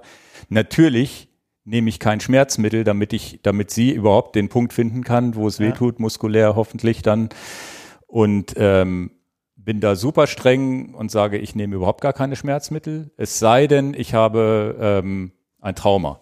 In ja. dem Sinne, also ich breche mir den Arm oder sonst wie, da bin ich wieder ein Freund davon, wo ich sage, ja. okay, da weiß man warum und weshalb. Ja. Aber bei einer normalen Sehnensport, Achillessehne, was auch immer wir alle irgendwie mal mit uns rumschleppen, irgendeine Entzündung oder sonst wie, bloß nicht mit dem Nachteil natürlich, dass ich auch die Entzündungshemmung verliere dadurch, weil das Ibuprofen nimmt man ja nicht nur gegen den Schmerz, sondern auch, dass eine Entzündung vielleicht schneller weggeht. Aber da bin ich relativ streng mit mir selber und sage, okay, das muss der Körper selber hinkriegen. Selbstheilungskräfte aktivieren. Da habe ich aber auch eine super Physiotherapeutin, die halt auch diese Triggerpunkte, die drückt da mit dem Daumen rein und sagt, sag mir Bescheid, wenn es nicht mehr weh tut. Und dann humpel ich schlimmer raus, als ich, die war übrigens hier im Podcast auch schon mal. Ja, also, oh, äh, äh, da, die, da humpel ich dann schlimmer raus. Äh, Grüße an Silke. ähm, also Enjoy Your Bike Podcast Silke googeln, dann findet man das hoffentlich. Okay. Und dann humpel ich da ähm, schlimmer raus, als es war, aber zwei Tage später ist es weg, weil der Körper weiß, ah, da muss ich was tun. Weil oft kriegt das ja gar nicht mit, jetzt der, der, der Triggerpunkt, der verhärtet dann ja. und sonst wie und dann wird's chronisch im schlimmsten Fall und man muss das dann aktivieren. Hochinteressant. Dann gebe ich an dieser Stelle nochmal eine Ergänzung. Ähm, ein Thema, was in Deutschland und nur in Deutschland äh, leider viel zu äh, niedrigschwellig, ähm, ja, ich sage mal, kommuniziert wird oder überhaupt bekannt ist, sind die Chiropraktoren. Und ich spreche ganz bewusst über Chiropraktoren und nicht Chiropraktiker. Ich glaube, das ist der Unterschied. Ähm, die Chiropraktoren sind eigentlich überall in Europa anerkannt als Doktoren, nur in Deutschland sind sie als, äh, na, wie nennt es sich, Heilpraktiker, mhm. äh, verschrien fast schon. Das sind aber, ein Freund von mir ist Chiropraktor und äh, warum finde ich die so gut? Die studieren das fünf bis sechs Jahre, muss selbst finanziert werden, geht in Dänemark, England, Amerika, viele studieren nur in Deutschland das in Amerika, nicht. nur in Deutschland nicht. Okay. Hier gibt man also das mit dem o äh, Chiropraktor, dafür muss man im Ausland studiert haben. Man sieht das dann an den Titeln. Ein normaler Chiropraktor, der das studiert hat, hat einen Abschluss. Und in Deutschland äh, und kann man es mit wahrscheinlich mit im schlimmsten Fall mit einem Seminar werden. Da ne? sind die Chiropraktiker, das sind meist Orthopäden, die dann so ein Wochenendseminar machen. So, und was ich, was, worauf ich nur kurz eingehen will, ja. ich habe jetzt auch gerade äh, ein, zwei Fälle in meinem Umfeld, wo das genauso war, wo auch jemand sehr über, über äh, Knieprobleme äh, gelitten hat. Äh, ich grüße mal die Sonja, falls sie das hört. und äh, wo ich gesagt habe, du, tu dir selbst mal den Gefallen, geh zum Chiropraktor. Äh, sie hatte dann auch jemanden bei sich vor Ort, und ganz häufig ist es halt einfach so, es ist nicht das Knie, sondern es ist eine Beckenverfringung, äh, es ist ein Beckenschiefstand etc. Und ein Chiropraktor guckt sich gar nicht unbedingt an, äh, was, wo tut es weh, sondern woher kommt der Schmerz. Hm. So, und oftmals sind Knieschmerzen ursächlich gar nicht im Knie zu finden, sondern tatsächlich fangen manchmal sogar oben schon in der Wirbelsäule an. Äh, oder ganz häufig eben, dass das Becken schief steht. Ja, ja, Nackenschmerzen, äh, die vom Fuß kommen genau. und so weiter. Ne? Ja. Ein Freund von mir, mit dem ich gerade fahre, äh, der hat früher nur Mountainbike gefahren, ist jetzt wieder, fängt wieder an, aktiv zu werden. Ähm, bin ich jetzt zwei, dreimal, ich weiß gar nicht, wie oft hatte dann immer so nach 40 Kilometern Knieprobleme, wo ich aber schon am Anfang gesagt habe, du, du sitzt schief drauf, wenn ich hinter ihm fahre, sehe ich das, dass er im Grunde genommen gar nicht gerade sitzt, dann ist das eine Bein, geht zu viel weit raus aus der, äh, von, von der Hacke aus gesehen, etc. Ganz klar, da, da sind die Knieprobleme vorprogrammiert, das geht gar nicht anders. Und das ist so, wo ich immer sagen muss, wenn jemand äh, da nicht weiterkommt, anstatt sich eine Spritze geben zu lassen oder teure Salben zu kaufen, wirklich mal einen Chiropraktor aufsuchen. Gute Krankenkassen, auch die gesetzlichen inzwischen, sind so schlau, dass sie oftmals sagen, okay, bis zu zehn Sitzungen übernehmen wir sogar. Ähm, das ist also sehr, sehr vorteilhaft. Und dann nicht wundern, das ist schon, die schauen sich den gesamten Körper an. Meistens muss man beim Chiropraktor auch erstmal auf und ab gehen, weil der genau mhm. guckt, was ist da alles nicht mehr in der Balance. Übrigens, da ist wieder die Balance. Ich liebe sie. Ja, ja. Ja, ja und das ist auch, wie gesagt, bei meiner Physiotherapeutin ja auch, die hat da auch so bestimmte Techniken und dann guckt die ja. und so weiter. Das ist, glaube ich, generell wichtig, dass man jemanden hat, der da ja. ganzheitlich dran geht, ne? Und nicht sagt, ne, also da, genau. die, die hat zum Beispiel bei, bei, beim Freund von mir eine Zöliakie festgestellt, in Anführungsstrichen. Wow. Also die hat ihnen hat gesagt, Mensch, Achillessehne, wir kriegen das, kriegen und kriegen das hier nicht in den Griff, geh mal zum, äh, lass dich mal durchchecken. Ja. Und dann wurde eine Zöliakie festgestellt am Ende des Tages. Aber das müsste sie doch eigentlich, wenn sie was Glutenhaltiges gegessen hat, müsste sie sofort immer Durchfall gehabt haben, weil das ist eigentlich das typische Symptom. Nee, nicht, das war nicht bei ihr, sondern bei einem Patienten von ihr. Ah, okay. Oder Freunde, ja. letztendlich ein Bekannter von okay. mir, auch Freund von mir auch, ne, wo, wo, wo man gesagt hat, okay, der hat jahrelang damit zu tun, der hatte sich daran gewöhnt, die zu haben oder hat es halt einfach nicht mitbekommen. Und ja. da wurde es dann, hat sie gesagt, Mensch, das mit dem Fuß wird dir wird nicht besser, lass doch mal deine, dein, dein Verdauungstrakt in. Ich weiß gar nicht, wie es ja. genau gelaufen ist, aber das war die Initialzündung dafür, ja. dass er da zum Arzt gegangen ist, sich durchchecken lassen hat hochinteressant und das finde ich immer gut, wenn dann solche Therapeuten, egal ob Giro oder Physio, die da so ein bisschen ganzheitlich dran gehen, Und Jetzt sind wir also, weit weg vom Thema Ernährung. Mein Gott, Hilfe. Ja, genau. Wir müssen ja die zweieinhalb zurück, Stunden voll kriegen, nee, ne? Nee, nee, nee, nee. Bitte nicht. also das Fatmax-Training wäre jetzt das nächste, was bei mir hier auf dem Plan steht. Ja, Fatmax, ganz genau. Habe ich ja erwähnt, weil äh, ich bin da sehr positiv gestimmt, dass durch Pogacar das wieder in aller Munde ist, das Fettstoff äh, Training, Fettstoffwechseltraining oder Fettstofftraining, wie man es auch immer nennen will, äh, wieder deutlich äh, mehr angesagt ist. Ähm, und da kamen, glaube ich, in den Kommentaren kamen ein, zwei Fragen, ich glaube ich zwei oder dreimal sogar die Frage, ja, wie bestimme ich den? Äh, einige kamen da gleich mit irgendeiner Herzfrequenz um die Ecke oder irgendeinem Wattwert etc. Da muss ich einfach sagen, das ist tatsächlich komplizierter. Also, dass wir hier heute mal eben sagen können, so bestimme ich meinen Fettmax-Wert. Das wird nicht funktionieren. Ja, ich habe das mal gegoogelt im, im, im Vorbereich der, der, der Sendung hier. Bin ja. ich dann mal losgegangen, habe einfach mal gegoogelt, was ist Fatmax, weil ich musste ja die schönen Slides hier machen und gucken, was nehme ich da als Slide. Jetzt ist er gerade nicht eingeblendet. Ähm, und da stand ja wirklich von bis, ne? Da stand vom GA1 bis oberes Ende GA2 kannst du, also bis zum GA2 kannst du. Eingangsbereich GA1 bis oberen Bereich GA2. Und das heißt, in meinem Fall wäre das Puls 120 bis Puls 150. Da irgendwo muss der liegen. Ja. Und das ist, das ist genau der entscheidende Punkt. Das kann man tatsächlich, wenn man es genau wissen will, wenn man wirklich sagt, okay, ich will diesen Bereich wirklich ambitioniert trainieren. Ich bin jemand, der wirklich auf längeren Distanzen Hause ist. Ich habe hinten raus immer ein Defizit. Ich möchte das ausgleichen. Kann ich nur empfehlen, Leistungsdiagnostik dort zu machen, wo auch eine Spiroergometrie angeboten wird. Die ermitteln es wirklich genau. Und dann gibt es natürlich ein, ein Min und ein Max von diesem Fettmax-Bereich. Und wenn man in diesem Bereich trainiert, bestes Beispiel Pogacar, der dann hinten raus tatsächlich äh, richtig noch Stoff geben kann. Gut, bei der Weltmeisterschaft hat es jetzt nicht gereicht, aber da ging es, glaube ich, auch eher um die Körner, wie viel Körner hat ja, ja. Äh, der einzelne ja, Radsportler, so wie die sich da äh, eine Ausscheidung. Das Frauenrennen war übrigens genauso, war auch krass. Das war auch krass, aber nicht so krass wie bei den Männern. Bei den Männern, pff, also aber okay, müssen wir jetzt ja, heute ja. nicht drauf eingehen. Das heißt, äh, was ist Spiroergometrie? Ähm, da wird im Grunde genommen auch eine Sauerstoff, äh, eine Maske angelegt, da wird eben auch der Atem äh, mit zu Rate gezogen. Das heißt, es wird das Laktat genommen, äh, die äh, Laktatkonzentration im Blut. Und da ist es dann tatsächlich sehr, sehr genau äh, festgelegt aufgrund der Wattwerte, meistens aufgrund der Wattwerte, weil jemand, der im Fatmax-Bereich trainiert, das mit einer Herzfrequenz wäre zu ungenau. Die Herzfrequenz ist da nicht valide genug für.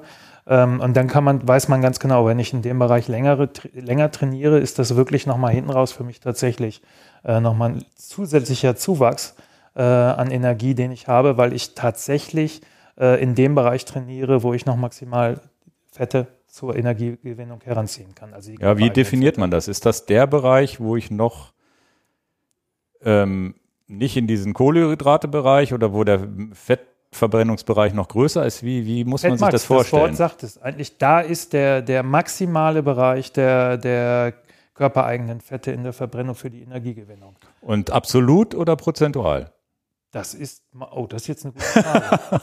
Warte mal, jetzt muss ich mal kurz in die Diagramme gehen. Äh, das, ich würde ja denken, absolut. Das ist absolut. Ganz genau. Ne, weil weil ja prozentual habe ich ja, ja glaube ich, im unteren GA1-Bereich immer mehr. Ganz genau. Und das ist der Absolutbereich. Jetzt hast heißt, du mich gerade, musste ich selber mal kurz überlegen, mir die Formeln überlegen, beziehungsweise sind die Diagramme dargestellt. Das heißt, das es kann sein, dass ich prozentual ja natürlich im unteren GA1 immer mehr Fett als Kohlenhydrate, weil ist ja ganz klar, gerade im nüchtern Training und so weiter. Dafür ja. mache ich das ja, haben wir eben besprochen. Und Fettmax bedeutet, okay, hier habe ich jetzt wie auch immer, was für eine Einheit ist das? So und so viel Gramm Fett pro Stunde, die ich da verbrauche oder Kalorien, keine Ahnung. Also der absolut ja. maximale Fettverbrennungsdings. Und dann Kohlenhydrate sind dann zwar ja auch mehr, weil ich ja schon vielleicht als wahrscheinlich als Austrainierter kann ich das wahrscheinlich im oberen GA2 und als nicht so trainierter eben nicht. Das ist genau der Punkt, warum diese Riesenvarianz ja, ja, ja, man sagt okay. ja auch, wenn man zum Beispiel auf die VO2 Max-Werte geht, was man immer wieder in der Literatur findet oder was auch äh, Leistungszentren, Leistungsdiagnostikzentren schon publiziert haben, dass man eigentlich sagt, das reicht von 50 bis 55 Prozent der VO2 Max bis zu 60 bis 65 Prozent. Und da sieht man ja auch schon, was das für eine Riesenstreuung mhm. ist. Und äh, das hängt wirklich ein großer, äh, ein großer Faktor. Und der entscheidende Faktor ist, wie gut bin ich schon trainiert? Wie gut habe ich meinen Fettstoffwechsel schon trainiert? Je besser ich den trainiere, desto weiter wird der Bereich oben sein. Und Jemand, das ist, muss ja das Ziel genommen- auch sein. Für Das muss der Ziel, das, das muss das für Ziel einen sein. Ausdauersportler. Ganz genau. Also in dem Moment, wo ich wirklich äh, längere Einheiten mache, wo ich vielleicht als Triathlet auf die Mitteldistanz gehe, äh, sind das natürlich entscheidende Faktoren. Aber gibt es dann irgendeinen für uns Hobbysportler über den Daumenwert, den man nehmen kann?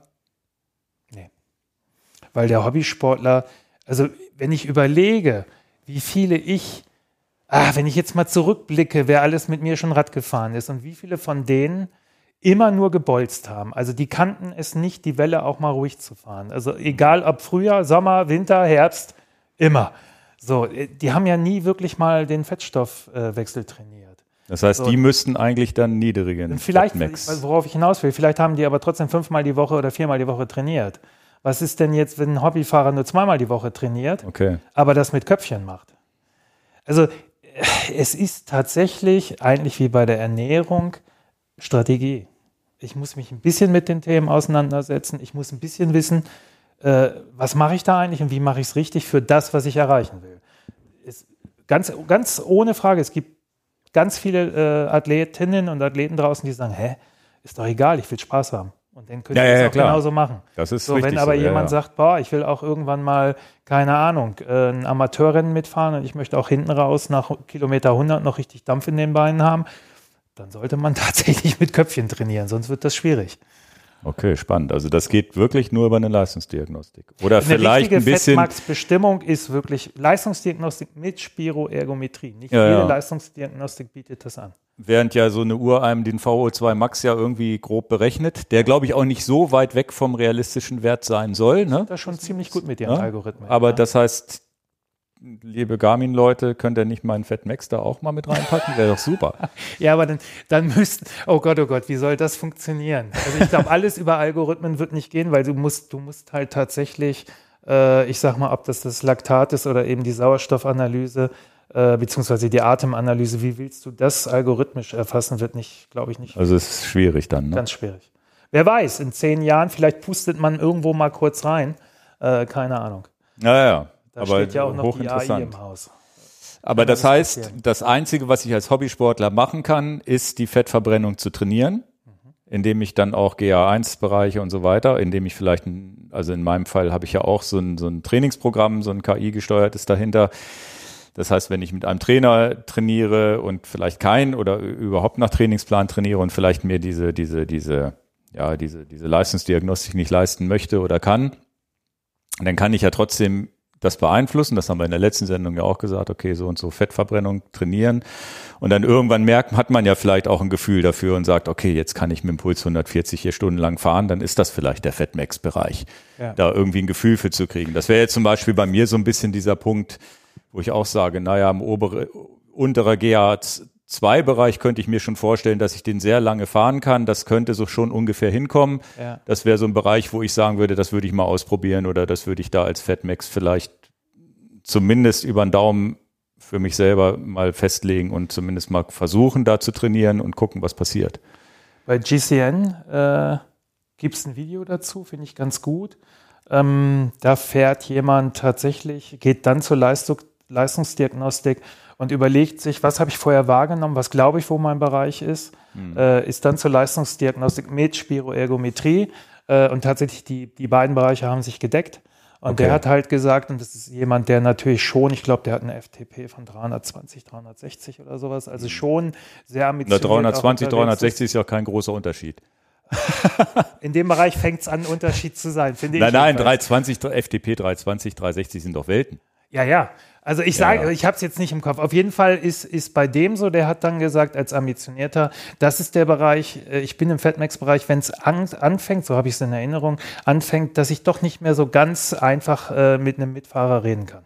Mhm. So, und ähm, wie gesagt, das ist ein ambitionierter Sportler. Bei dem FTP-Bereich wird der schon ziemliche Trainingsumfänge haben. Aber auch erst dann hast du ja vielleicht dieses Körpergefühl, wenn du wirklich sagst, ich mache jeden Tag und mache lange Einheiten, Ja. ich äh, habe vielleicht ein Wattmesser, ich habe mein Pulsmesser, vielleicht sogar noch Core-Temperatur. Ich glaube, erst wenn man so verrückt ist, kann man überhaupt davon reden, dass man überhaupt so grob in diese Analyse einsteigen kann. Und man muss schon viel, viel Sport machen, um dieses Körpergefühl Ja. zu haben. Da reicht nicht zweimal, dreimal die Woche Rad zu fahren. Aus Spaß weiß ich nicht.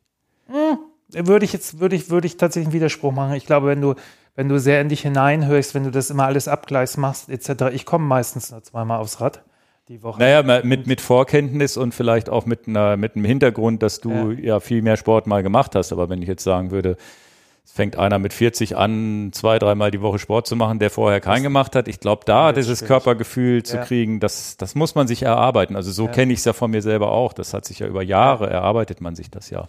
Und dann ist auch egal, wie oft man Sport macht, da hast du recht. Ja.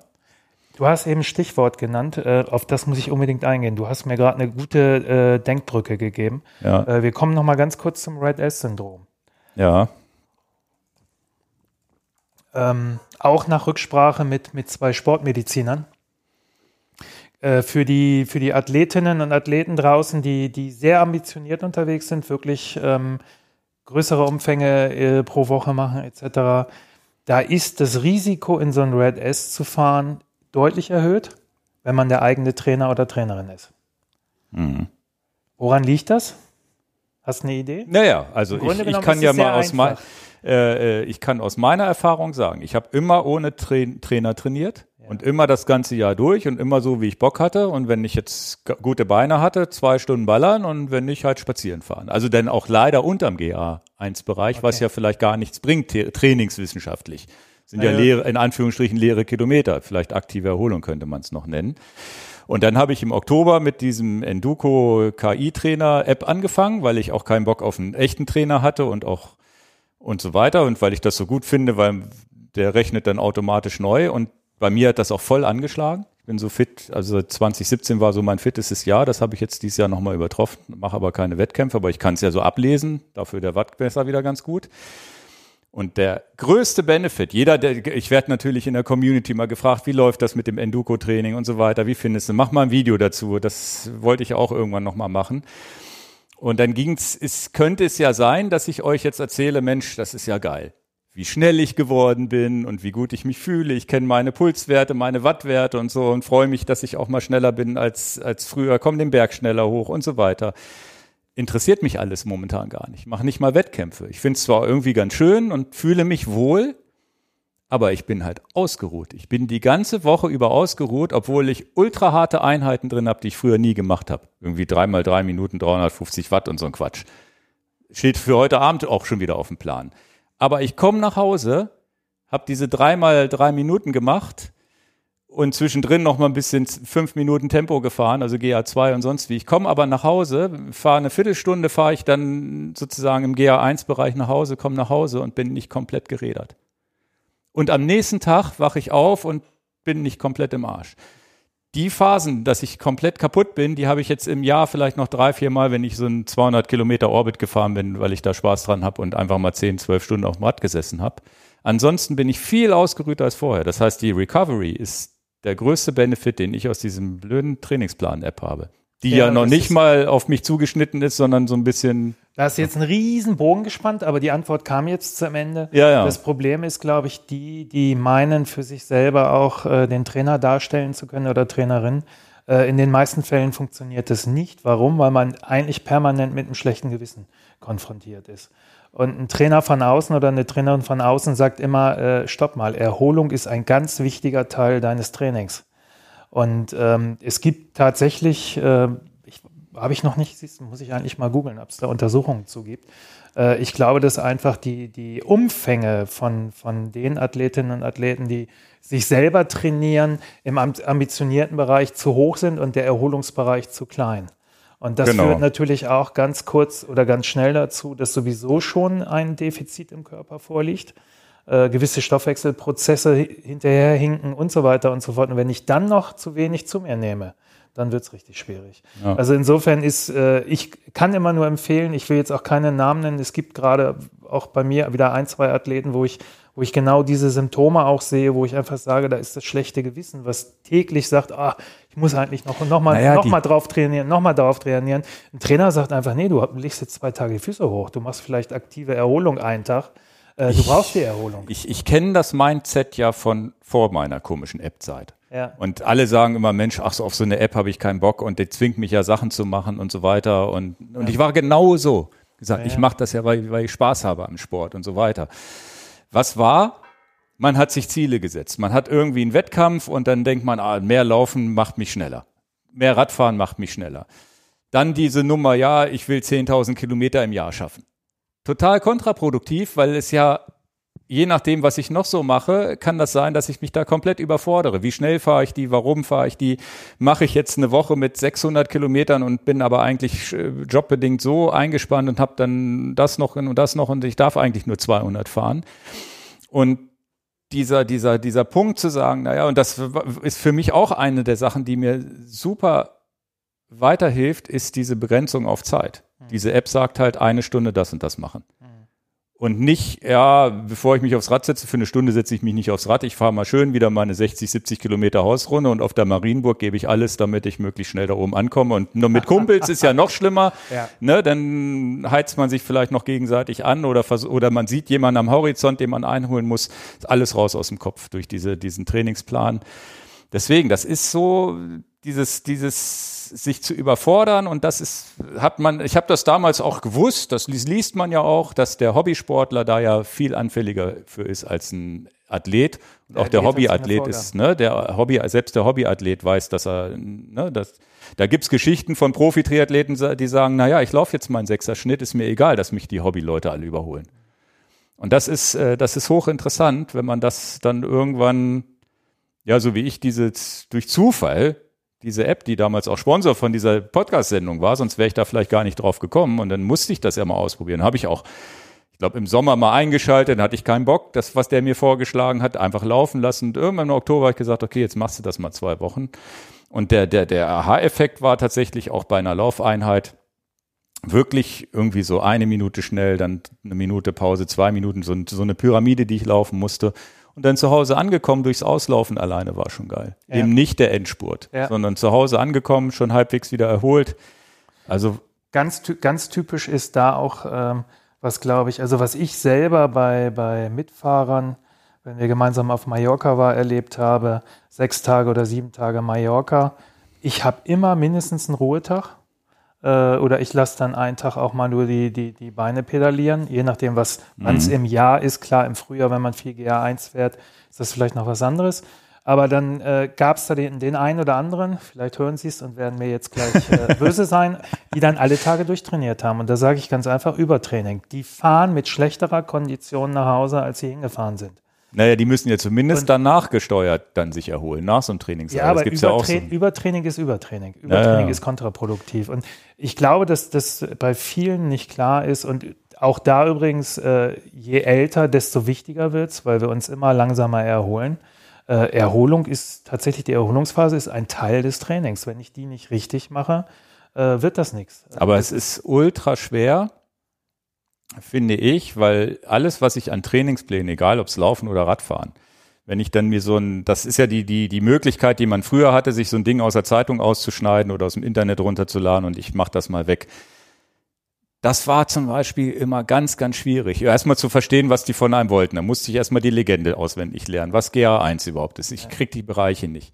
Ich habe das Gefühl, und das, da sind wir vielleicht momentan auch in, so einer Generation drin, wo wir auf einmal mit, mit Garmin-Uhren, die dann nachts die HRV misst, die, die sagt dir morgens deine Training Readiness, die sagt dir, wie erholt du bist und so weiter.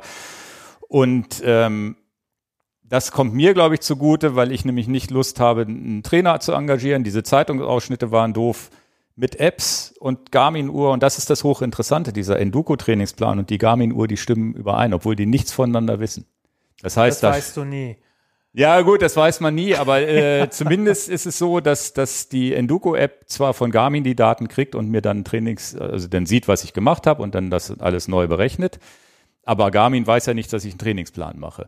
Aber wenn hier morgens die, die, die, die Garmin-Uhr sagt mir morgens, naja, heute empfehle ich dir anderthalb Stunden Base-Training, dann ist das ganz oft bei Enduko auch das, was auf dem Plan steht. Also es ist ja. hochinteressant. Das heißt, die scheinen ja, da scheint die Mathematik momentan, die Trainingswissenschaft. Die, die Trainingswissenschaft und viele Apps scheinen da vieles richtig zu machen, wo man jetzt auch als Hobbysportler sagen kann, mit der Hilfe kriege ich es hin, vielleicht nicht ins Übertraining ja. zu gehen. Und ja. ich hatte das auch schon, dass die Dinger, ne, nach meinem Orbit 200 Kilometer war die Uhr drei Tage lang rot. Ja.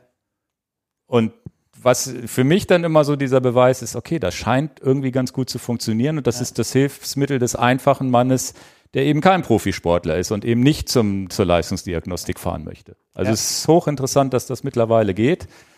Und man denkt, man kasteit sich so ein bisschen oder man hat auf einmal Zwänge, weil man einen Trainingsplan hat. Bei mir ist es eher umgekehrt. Ich habe so diese Freiheit, auch mal ja eben diese lockeren Einheiten. Was habe ich denn? Zwei, zwei härtere Einheiten pro Woche vielleicht? Der Rest ist immer relativ locker, vielleicht mal ein bisschen Tempo, GA2 und so weiter. Und das wiederum verkrafte ich auch wieder besser. Das solltest du mal meinen Mitfahrern manchmal sagen. Egal, Thema. Ja, ja. ja okay. Ist der eine, also ich, ich weiß ja, dass ich den einen oder anderen von unserer Zuhörerschaft da schon, die, die auch gesagt haben, ich probiere das auch mal aus und dem einen liegt das, dem anderen nicht. Aber das ist ja, ist ja dann doch immer eigene Erfahrung, hat man da Bock drauf und Apps und so weiter. Es ist ja auch, man muss sich auch die Zeit nehmen, da ein bisschen sich ja, mit ja. zu beschäftigen. Das ist ja auch nicht so, wo man sagt, na gut, für mich ist das alles mit mal eben hier rumgeklickt, aber für jemanden, der noch nicht viel mit dem iPhone oder sonst wie, der da keinen Bock drauf hat, ist das natürlich ultra kompliziert und nervt. Aber es ist interessant, dass es überhaupt geht. Definitiv. Ja, okay, wir kommen hier, zurück, wir, wir zurück, kriegen die zweieinhalb Stunden voll. Ähm, ich habe hier als nächsten Punkt, oder es sei denn, du hast noch einen Sidekick, hätte ich jetzt das mit dem Wasser. Nee, ich hätte jetzt tatsächlich erst die biologische Wertigkeit von Protein. Also auch nicht Eiweiß. schlecht. Okay. Aber ist mir egal, wir können auch zum Wasser gehen. Nee, dann äh, wie du, wie es für dich im roten Faden am besten passt, dann machen wir das. Ganz, also bei den Kommentaren unten drunter ist mir aufgefallen, klar, da war ich das äh, bei der ersten Episode auch viel zu ungenau. Ähm, weil für mich tatsächlich die biologische Wertigkeit ist ja festgelegt, was das ist. Äh, ich nutze das Wort etwas freier für mich selber eigentlich eher, was ist die Wertigkeit von gewissen Aminos oder Eiweißen. Und man muss, glaube ich, einmal ganz grundlegend äh, herangehen und das einmal erklären, weil da gibt es auch ein Missverständnis. Für mich ist der Begriff biologische Wertigkeit tatsächlich misszuverstehen. Also wir hatten das Thema nur noch mal, um, um die abzuholen, die damals das vielleicht nicht gehört haben. Es ging hauptsächlich darum, dass ja in meinen Augen erstens Proteine ein bisschen unterschätzt sind im Ausdauersport. Also ich, ich glaube, man muss da bei der Ernährung ist das das erste, einer der Makronährstoffe, wo man am ehesten zu wenig von zu sich nimmt, weil es finde ich relativ schwer ist, diese, gibt ja so eine Faustregel als Sportler 1,2 bis 1,8 Gramm pro Kilogramm Körpergewicht zu sich zu nehmen. Das sind dann bei, sagen wir mal, ich bin 80 Kilo schwer, dann brauche ich 160 Gramm Eiweiß in Anführungsstrichen oder sagen wir mal 150 vielleicht. Und wenn man so einen Eiweißdrink, den man so einen typischen Eiweißdrink nimmt, dann hat man vielleicht 20 bis 30 Gramm und das bedeutet schon, okay, wie komme ich denn da hin? Ne? Und da gibt es tatsächlich ja mittlerweile auch ähm, Ansätze oder so mache ich zum Beispiel, dass ich sage, ich baue meine Mahlzeit um das Protein auf. Das heißt, es muss vielleicht eine Hülsenfrucht, vielleicht ein Tempeh, was auch immer in meinem vegetarischen, veganen Bereich und so weiter, ne, muss, ne, dass ich erst sage, okay, was ist meine Eiweißquelle und dann packe ich meine Kohlenhydrate, Gemüse und alles drumrum. Also es ist relativ, finde ich, relativ schwierig, da hinzukommen. Und gerade an so harten Trainingseinheiten wahrscheinlich auch ohne Eiweißshake und vielleicht auch unmöglich oder sehr, sehr schwer, es sei denn, man isst Fleisch und Eier und so vielleicht noch en masse. Wie auch immer. Und da haben wir, haben wir zumindest letztes Mal drüber gesprochen, dass man das nicht vernachlässigen sollte. Und dann ging es darum, ja, die Wertigkeit, und da hattest du, glaube ich, gesagt, ja, dass das Ei ist gar nicht so gut zu, ja, es gibt halt so, es gibt, glaube ich, irgendwie so eine Tabelle mit Wertigkeiten von Eiweiß. Und ich meine, diese pflanzlichen Eiweiße liegen so bei 70, 80. Du kannst mir gleich sagen, wie die Einheit heißt oder Prozent, was ist auch immer der Wertigkeit. Dann gibt es, glaube ich, bei 100 Prozent das Ei und bei Molke ist, glaube ich, über 100 Prozent, wie auch immer. Wenn das denn Prozent überhaupt die richtige Einheit ist. So, und jetzt müssen wir eigentlich erstmal weiter, viel weiter zurück. Ja. Weil äh, das ein falscher Ausgangspunkt ist. Warum? Man muss, glaube ich, erstmal verstehen, es gibt grundsätzlich Proteine, also Eiweiße. Da kann man schon mal grundsätzlich unterscheiden, verdaulich, nicht verdaulich. Was nicht verdaulich ist, können wir uns selbst äh, überlegen, wandert über den Darm natürlich wieder nach draußen. Mhm. Bei den verdaulichen, und jetzt kommt eigentlich die wesentliche Unterscheidung. Die fehlt mir bei der biologischen Wertigkeit. Äh, man muss ganz deutlich unterscheiden zwischen denen, die anabol verstoffwechselt werden und die, die katabol verstoffwechselt werden. Okay. Den Unterschied erklärst du uns jetzt? Unser Körper ist im Grunde wieder mein Lieblingsbegriff. Äh, wir sind wieder bei der Balance. Unser Körper muss sich, wenn er gesund äh, und ich sage mal über viele Jahre auch äh, aktiv äh, sein will, muss sich eigentlich weitestgehend immer wieder darum kümmern, dass er ins Gleichgewicht zwischen der Anabolie und der Katabolie kommt. Äh, Anabol ist das, wo wir was aufbauen. Wir bauen täglich auch Muskelgewebe auf. Es ist ja nicht nur Muskelgewebe, letzten Endes auch die Reparatur der Sehnen, Bänder und so weiter. Äh, und Katabol ist eigentlich der Abbau. So, und jetzt, äh, was bei dieser biologischen Wertigkeit überhaupt nicht berücksichtigt wird, und deswegen arbeite ich damit, das war der Fehler beim letzten Mal, den ich gemacht habe, dass ich das schon anders nutze, als so, wie es in der Literatur draußen ist. Die biologische Wertigkeit eines Hühnereis hat man einfach auf 100 gesetzt. Das ja. ist der Richtwert. Das heißt aber nicht, dass dieses Ei zu 100 Prozent verstoffwechselt wird im anabolen Stoffwechsel. Genau das ist eben nicht der Fall. Das sind nur 48 Prozent ist der NNW-Wert. Jetzt komme ich gleich auf den NNW-Wert. Das ist, äh, kommt aus dem Englischen Net Nitrogen Utilization. Äh, das ist im Grunde genommen die, der Anteil der Stickstoffverwertung. So, und jetzt muss man im Grunde genommen schauen, worum geht es, wenn ich Proteine nehme. Ich nehme ja Proteine zu mir, um meine Muskelmasse zu erhalten, um Muskelmasse aufzubauen. Also habe ich eigentlich, möchte ich ja Anabol, eine anabole Wirkung und nicht die katabole Wirkung. Die aufbauende Wirkung. Die abbauende Wirkung genau. wäre, wenn Bei der Muskel als genau. Proteinquelle genutzt wird. Du hast würde. sogar noch einen Nachteil. Du hast, wenn du Proteine zu dir nimmst, ähm, die jetzt dem katabolischen Wirkprinzip folgen, hast du zum einen wird Energie äh, erzeugt, aber das andere ist, und das ist der große Nachteil, es gibt halt Stoffwechselabfallprodukte zum Beispiel Ammoniak entsteht. Und diese Stoffwechselabfallprodukte müssen über Leber und Niere ausgeschieden werden. Deswegen sagt man ja auch, das ist auch einer der Hintergründe, warum zum Beispiel, wenn jetzt Menschen denken, oh, Protein, Protein, Protein. Ja, ja, so die 500 Gramm drei, Protein am Tag, das ist dann nicht so gut ganz mehr. Ganz genau, da werden Leber und Niere extrem überlastet, weil gerade durch die Proteine, die die zu sich nehmen, die sind meistens eben nicht so hoch anabol zu verstoffwechseln. Und ich habe in der letzten Episode eben gesagt, dass ich ein großer Fan von, von einem Produkt ist, was bis vor ein paar Jahren äh, patentiert war, das MAP, Matrix Amino Pattern, wo halt im Grunde genommen dem humanoiden Aminospektrum nach sozusagen die Aminosäuren, die acht essentiellen Aminosäuren zusammengesetzt sind. Und da ist es einfach so, dass wir 99 Prozent eine Netto-Stickstoffverwertung äh, haben. Das heißt, dass wir eigentlich nur ein Prozent wieder hinaus äh, befördern aus dem Körper und 99 Prozent tatsächlich auch anabol verstoffwechseln. Aber das geht zur nur, Proteinsynthese. Aber das geht nur über ja, das Pulver bzw. die Kapseln, die ihr zum Beispiel auch es geht über die essentiellen, bei Squeezy habt, diese genau. essentiellen Aminosäuren. Essentiellen Gibt es natürlich auch von anderen Herstellern in verschiedensten Darreichungsformen. Ja. Aber das ist ja trotzdem Processed Food. Wie kriege ich das denn auf natürliche Art und Weise hin? Da muss man, also ganz ehrlich, ich habe äh, damals das mir auch genau, das ist halt schwierig. Das ist äh, die rein essentiellen Aminosäuren. Wir haben sie ja in der Form, dass sie fermentiert sind, äh, dass sie extrem bioverfügbar sind und es sind keine weiteren Stoffe mit hinzugefügt. Ja. Processed, ja, es ist processed. Aber es ist jetzt nicht das, was ich unter Processed Food verstehe. Also das ja, ja, ist, jetzt nicht, das ist jetzt nicht irgendwie noch Zucker und Kohlenhydrate und was weiß ich nicht alles noch Mehl damit drin. Ja, oder irgendwelche Klebestoffe oder irgendwelche Trennmittel und, und, und, ist alles. Aber es ist halt trotzdem ja eine Pille mit, genau. also ich nehme die fast täglich, also ja. sehr, sehr oft und ja. bin dann auch ein Fan von.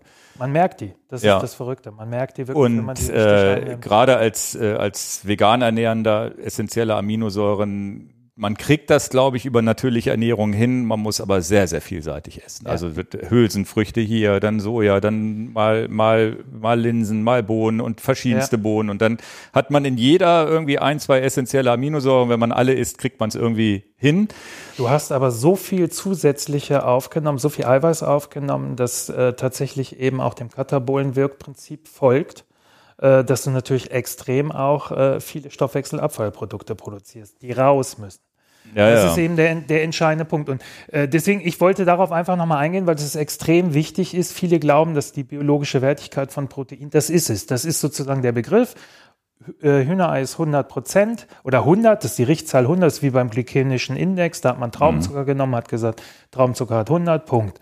So, das heißt aber nicht, dass das Hühnerei den Aminosäuren äh, überlegen ist. Im Gegenteil. Wenn ich das anabole Wirkprinzip haben will, und für mich ist das bei Proteinen das Einzige, was mich interessiert, dann sind die essentiellen Aminosäuren sehr deutlich im Vorteil. Mhm. Das muss man einfach. Aber die kriegt man halt, wie gesagt, isoliert nur über die.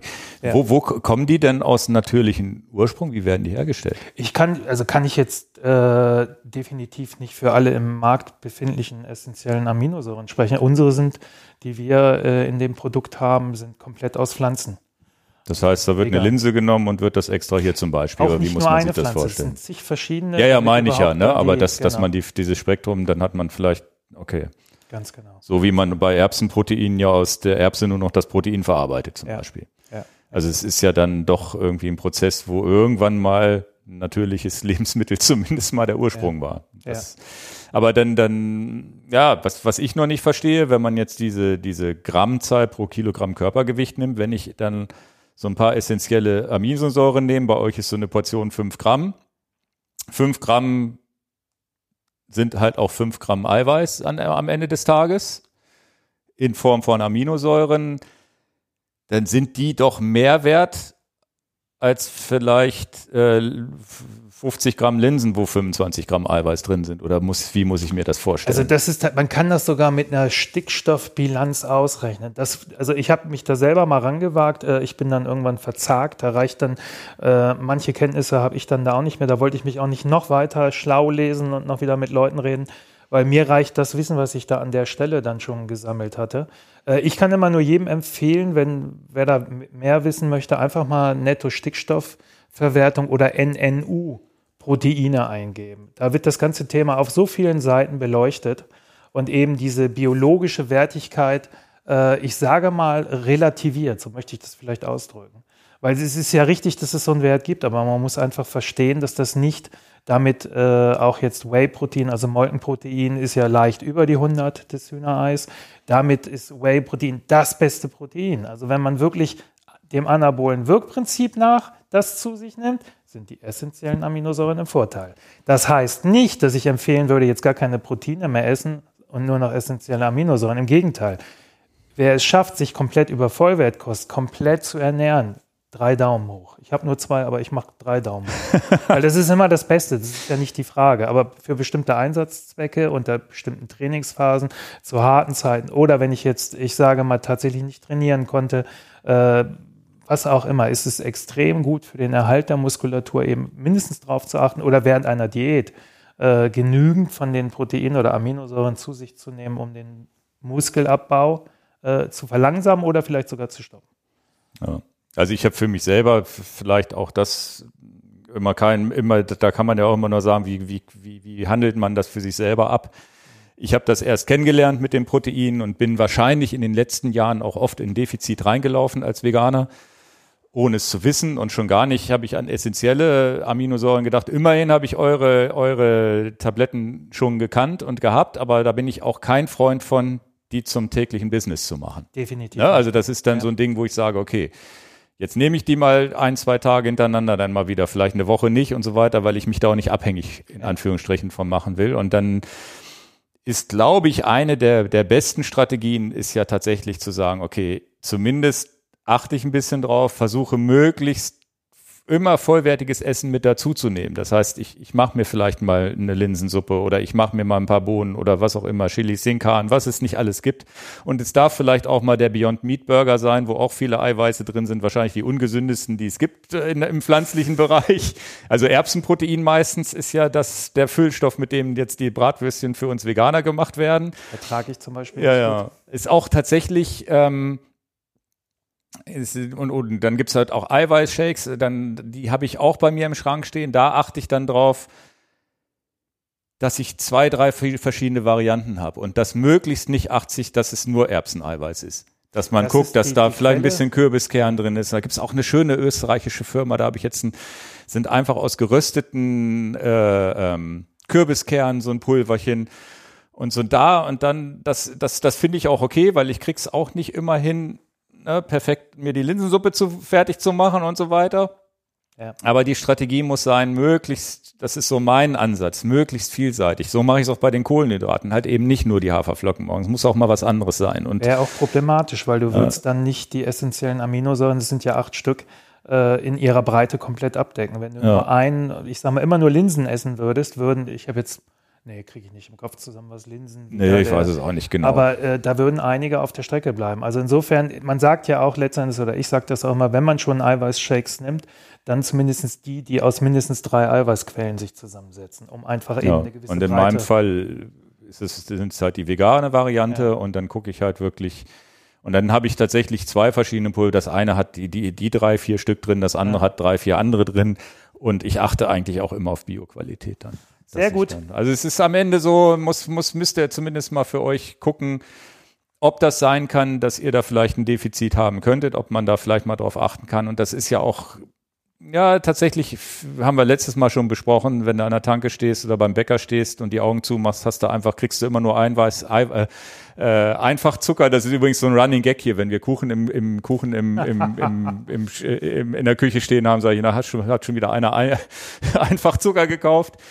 Und Fett dann wirklich zu sagen, na ja, der Einkauf, äh, Einfachzucker darf auch mal sein, aber trotzdem gucken, dass was nämlich im hinteren Regal steht oder vielleicht auch mal ein Euro teurer ist, da wo das Eiweiß mit drin ist, das ist, wird immer weniger, habe ich das Gefühl. Weil es eben auch teurer in der Herstellung und in den Rohstoffen ist. Ne? Ja. Okay. Jetzt kommen wir zu deinem Kohlenhydrat- und Wasserpunkt. Genau, das, ist, ist ja ein ganz mein Punkt. Genau, das war ein äh, Punkt, der glaube ich auch, äh, wo du ein Feedback bekommen hast. Ja, noch nicht mal, also noch nicht mal schriftlich, sondern einfach durch einen Athleten, ähm, der, der aufgrund des Podcasts oder auch vorher schon eine Schulung und dann vielleicht auch noch durch den Podcast geschärft äh, festgestellt hat, Mann, oh Mann, ich bin ja wirklich tatsächlich in meinem Defizit gewesen. Ich muss jetzt mehr auf. Im Kohlenhydratdefizit. Äh, Im Kohlenhydratdefizit. Ja. Äh, und dann aber, und das kann natürlich ganz schnell passieren, das Pendel in die falsche Richtung, beziehungsweise in die richtige Richtung, aber viel zu weit hat ausschlagen lassen. Nämlich viel zu konzentriert äh, Kohlenhydrate angemischt hat. Also ich sage einfach mal fünf Flaschen, 0,75 Liter äh, mit, ich glaube, es waren vier oder fünf Löffel. Das sind also irgendwie 100, 120, 25 Gramm Kohlenhydrate. Pro Flasche. Pro Flasche. So, und sich dann gewundert hat, äh, dass hinten raus tatsächlich der, der Durchfall kam. Ähm, und das ist aber im Grunde genommen ganz einfach zu erklären. Auch da wieder, wir sind wieder bei der Balance. Ähm, die Balance zwischen Wasser und Kohlenhydraten ist extrem wichtig. Äh, jetzt denkt man, also finde ich jedenfalls erstmal, wenn man in dem Thema nicht tiefer äh, mal sich reingearbeitet hat, glaubt man ja, naja, wenn ich weniger Wasser trinke, kann ich ja keinen Durchfall kriegen, weil für Durchfall brauche ich ja Wasser. Ja. Aber wir reden jetzt genau von der, wir, wir sind ja eben bei dem, noch bei dem Protein gewesen, wo es um die alltägliche Ernährung geht ja. nach jetzt dem Sport. Während des Sports. Jetzt geht es ja wirklich darum, ich bin im Wettkampf oder in einem Radmarathon, was auch immer, ja. Und da hatten wir letztes Mal ja auch drüber Guter gesprochen, Hinweis. verschiedene Intensitäten. Dann brauche ich halt vielleicht nur 30 Gramm, wenn ich weniger intensiv bin, 60 Gramm pro Stunde vielleicht, wenn ich intensiver bin, bis zu 80, 100, glaube ich, bei den Profis. Ja. Da kommen wir Hobbysportler gar nicht hin, dass wir so viel Kohlenhydrate vielleicht überhaupt aufnehmen, verbrauchen, verstoffwechseln können. Und da ging es ja damals darum, sich eine Strategie zurechtzulegen für ein Rennen und schon vorher im Training. Wie viel Kohlenhydrate nehme ich zu? Das zu testen und das, was auch wichtig ist, in welcher Form. Ne? Und da gibt's, glaube ich, in, in, zumindest gibt's da die, die überwiegende Mehrheit der Menschen nimmt einfach eine Trinkflasche mit Wasser und macht da ein Kohlenhydratpulver rein. Das wurde, glaube ich, auch dann, das war auch, da gibt's ja auch ein Squeezy-Produkt, was wir da angesprochen hatten damals, was auch viele, viele benutzen und auch viele gut finden. Und die andere Strategie, wie ich sie zum Beispiel fahre, ich nehme lieber ein Gel und habe nur Wasser in der Trinkflasche. Das heißt, ich nehme meine, das, das Gel hat, glaube ich, 38 Gramm, davon sind 20, glaube ich, Kohlenhydrate, wenn ich es richtig habe. Davon müsste ich theoretisch hochintensiv drei nehmen. Meistens reichen mir ein, zwei Gels pro Stunde und trinke mein Wasser oben drauf, die 750 Milliliter pro Stunde vielleicht. Und genau da ist jetzt dieser Punkt, wo du sagst, okay, Trinkflasche gefüllt mit 125 Gramm, auf 750 Milliliter. Das heißt, 700, gehen wir mal beim normalen Wetter aus, 750 Milliliter Wasser sollte ich beim Sport pro Stunde trinken. Und schon auf einmal habe ich aber 125 Gramm Kohlenhydrate dabei, die ja schon weit über die 100 hinweg sind. Und dieses Ratio, dass man da jetzt nochmal wirklich sensibilisiert, okay, wie, wie optimiere ich meine Strategie dahingehend, dass dieses Flüssigkeit und Kohlenhydrate irgendwie in der Waage stehen. Ja, und jetzt kannst du nochmal erzählen, warum es Durchfall gibt, wenn man das falsch macht. Im Grunde genommen äh, ist tatsächlich, ich sag mal, 0,5 bis 0,75 Liter pro, pro Stunde Wasser. Äh, und wie wir gesagt haben, zwischen 30 äh, im, im Low-Intensity-Bereich bis zu 100 Gramm beim Profi äh, Kohlenhydrate pro Stunde. Ähm, bei dem, wo ich es jetzt eben gehört habe, äh, wo das Feedback kam, waren es tatsächlich dann 125 Gramm in der Flasche. Und da spielt es jetzt gar nicht die Rolle, ob der die Flasche in einer Stunde getrunken hat, weil es natürlich auch für den Magen ein Riesenproblem, dann 125 Gramm überhaupt durchzuschleusen, Magen-Darm-Trakt. Ja, ja. Der wird vielleicht dann weniger genommen haben. Das Problem ist einfach das Verhältnis zwischen Wasser und Kohlenhydrate. Das Problem ist, was wir, was wir wissen müssen, ist, wir können dehydrieren. Es gibt zwei Ursachen der Dehydration. Die eine Ursache ist wirklich der Körperschweiß. Ich schwitze, schwitze, schwitze, es ist Sommer und ich trinke nicht. Hm. Führt irgendwann zur Dehydration. Salz, ein großes Thema, was wir letztes Mal hatten. dann zu den Krämpfen, ja. äh, Kreislaufprobleme etc. Also es gibt leider auch äh, immer wieder äh, Fälle, auch, auch Athleten, die verstorben sind. Äh, tatsächlich, äh, die so weit dehydriert waren, äh, dass tatsächlich da auch der Arzt nicht mehr helfen konnte. Also schlimm für mich immer jedes Mal katastrophal, wenn ich das höre und natürlich super traurig. Ähm, und der zweite Dehydrationsgrund, und äh, das ist immer für die, die denken, naja, im Winter äh, brauche ich eigentlich gar nichts trinken, ich schwitze ja nicht viel. Die haben dann gute Radsportklamotten, die auch gut durchlüften, trotzdem nicht kalt werden etc. Und da machen sie einen Riesenfehler, weil wir müssen einfach wissen, ich habe keine genaue Zahl, ich muss das unbedingt auch nochmal mehr recherchieren, aber wir müssen ungefähr rechnen, zwischen 4 bis 8 Gramm Kohlenhydrate entziehen unserem Körper 100 Milliliter Wasser. Das heißt, wenn ich nur Kohlenhydrate die ganze Zeit aufnehme, braucht mein Körper auch Körperwasser, um das zu verstoffwechseln. Das heißt, das heißt also, bei 60 Gramm habe ich. Gehen wir mal von 5 Gramm 5. jetzt als Mittelwert pro 100 ja. Milliliter. Äh, wenn ich 50 Gramm aufnehme, habe ich 500 Milliliter. Ja. So, und das muss man, das muss man einfach kapieren, dass, dass wenn. Plus der Schweiß noch. Plus der Schweiß. Exakt. Das heißt, alleine schon der Wasserverlust äh, durch die Aufnahme von Kohlenhydraten muss eben auch ausgeglichen werden. So, und wie kommt es jetzt? Weil man denkt ja, ich habe das eben schon gesagt, viele denken, naja, wenn ich nicht genügend trinke, äh, warum kriege ich dann Durchfall? Das passt ja nicht, kann nicht sein. Das ist genau andersrum, wenn wir, wenn die, die Konzentration ähm, der Kohlenhydrate im Verhältnis zum Wasser zu hoch ist, gelangt zu viel, ich sage jetzt mal Zucker, Kohlenhydrate, Zucker in den Darm. Und was tut der Darm? Was tut der Zucker dann? Er zieht Wasser. Und das ist genau der Durchfall. Okay. Also insofern ist schon die Balance auch zwischen der Menge Wasser und Kohlenhydrate, jetzt unabhängig nochmal von der Zeitachse, auch schon wichtig. Aber dann zieht er ja noch mehr Wasser, sonst würde es ja diesen Durchfall nicht entstehen. Das heißt, es werden dann vielleicht noch mehr, statt 100 dann Milliliter 150 Milliliter und so weiter. Jetzt muss ich aber ja trotzdem nicht anderthalb Liter die Stunde trinken, sondern ich muss ja auch damit leben, dass ich ein bisschen leichter im Ziel ankomme, als ich losgefahren bin. Klar. Das heißt, ich kann ja nicht zu 100 Prozent meinen mein Wasserhaushalt die ganze Zeit auf dem Level halten, dass ich auch mein Gewicht halte, weil Schweißverlust, Verlust durch Verdauung ja. und so weiter. Aber ich muss trotzdem sehen, dass, dass ich genügend Flüssigkeit aufnehme, beziehungsweise nicht zu viel Kohlenhydrate nehme. Also, wie gesagt, es geht in erster Linie um die Balance dass, dass die Menge des Wassers zu den Kohlenhydraten passt. Und da kann man einfach sagen, pro Stunde das runtergebrochen ist einfach, und das ist, ein, finde ich, immer einfach die, die, ja, weiß ich nicht, die Hausmarke. An die sollte man sich herantesten, diese 30 bis 80 Gramm als Hobbysportler pro Stunde Kohlenhydrate und 0,5 bis 0,75 Liter Wasser. Und dann also, hat man, ist mache, man auf der sicheren Seite, mehr oder weniger. Exakt. Und das und mit dem Trinken und Kohlenhydrate kennt man ja auch. Isst man abends eine Pizza, hat man den ganzen Abend Durst. Also ist wahrscheinlich auch Salz ein bisschen der Ur die Ursache mit dabei, aber es ist ja schon so. Dem Körper wird Wasser entzogen. Ja, ja. Wie gesagt, wenn in dem Moment, wo die Konzentration zu hoch ist, gelangt zu viel von, von Kohlenhydraten, Zucker äh, in den Darm, das zieht Wasser und schon habe ich Durchfall. Und das ist natürlich äh, beim Sport genau das, was man gar nicht braucht. Und, und im, wenn, wenn, wenn, wenn tatsächlich, wenn man dann Hitze noch dazu hat, bei 30 Grad plus oder den Core, der Core-Sensor sagt, oh, mir ist aber viel zu warm. Im dann, mal einen, einen Liter probieren. Also dann muss man mehr trinken und das. Salz das ja. darf man nicht vergessen. Ne? Exakt, ne? ja. ganz genau. Da kommen wir, das leitet eigentlich auch, ist mir vorher gar nicht so aufgefallen, das leitet aber eigentlich ganz gut in das nächste Thema über. Ja. Äh, weil ich habe noch so einen so einen Themenbereich vergessen, wo ich merke, dass da eine Masse Halbwissen draußen ist und das leider manchmal auch zu Missverständnissen führt. Es geht eigentlich um die drei Begrifflichkeiten isotonisch, äh, hypertonisch und hypotonisch. Und ähm, ich höre ganz häufig auch auf, auf, auf Wettkämpfen und wenn ich dann schaue, was wird da rausgegeben, äh, das hat manchmal gar nichts mit isotonisch zu tun. Manchmal äh, ist es hypotonisch, manchmal ist es hypertonisch. Äh, die Getränke an der Labestation, an der Verpflegungsstation.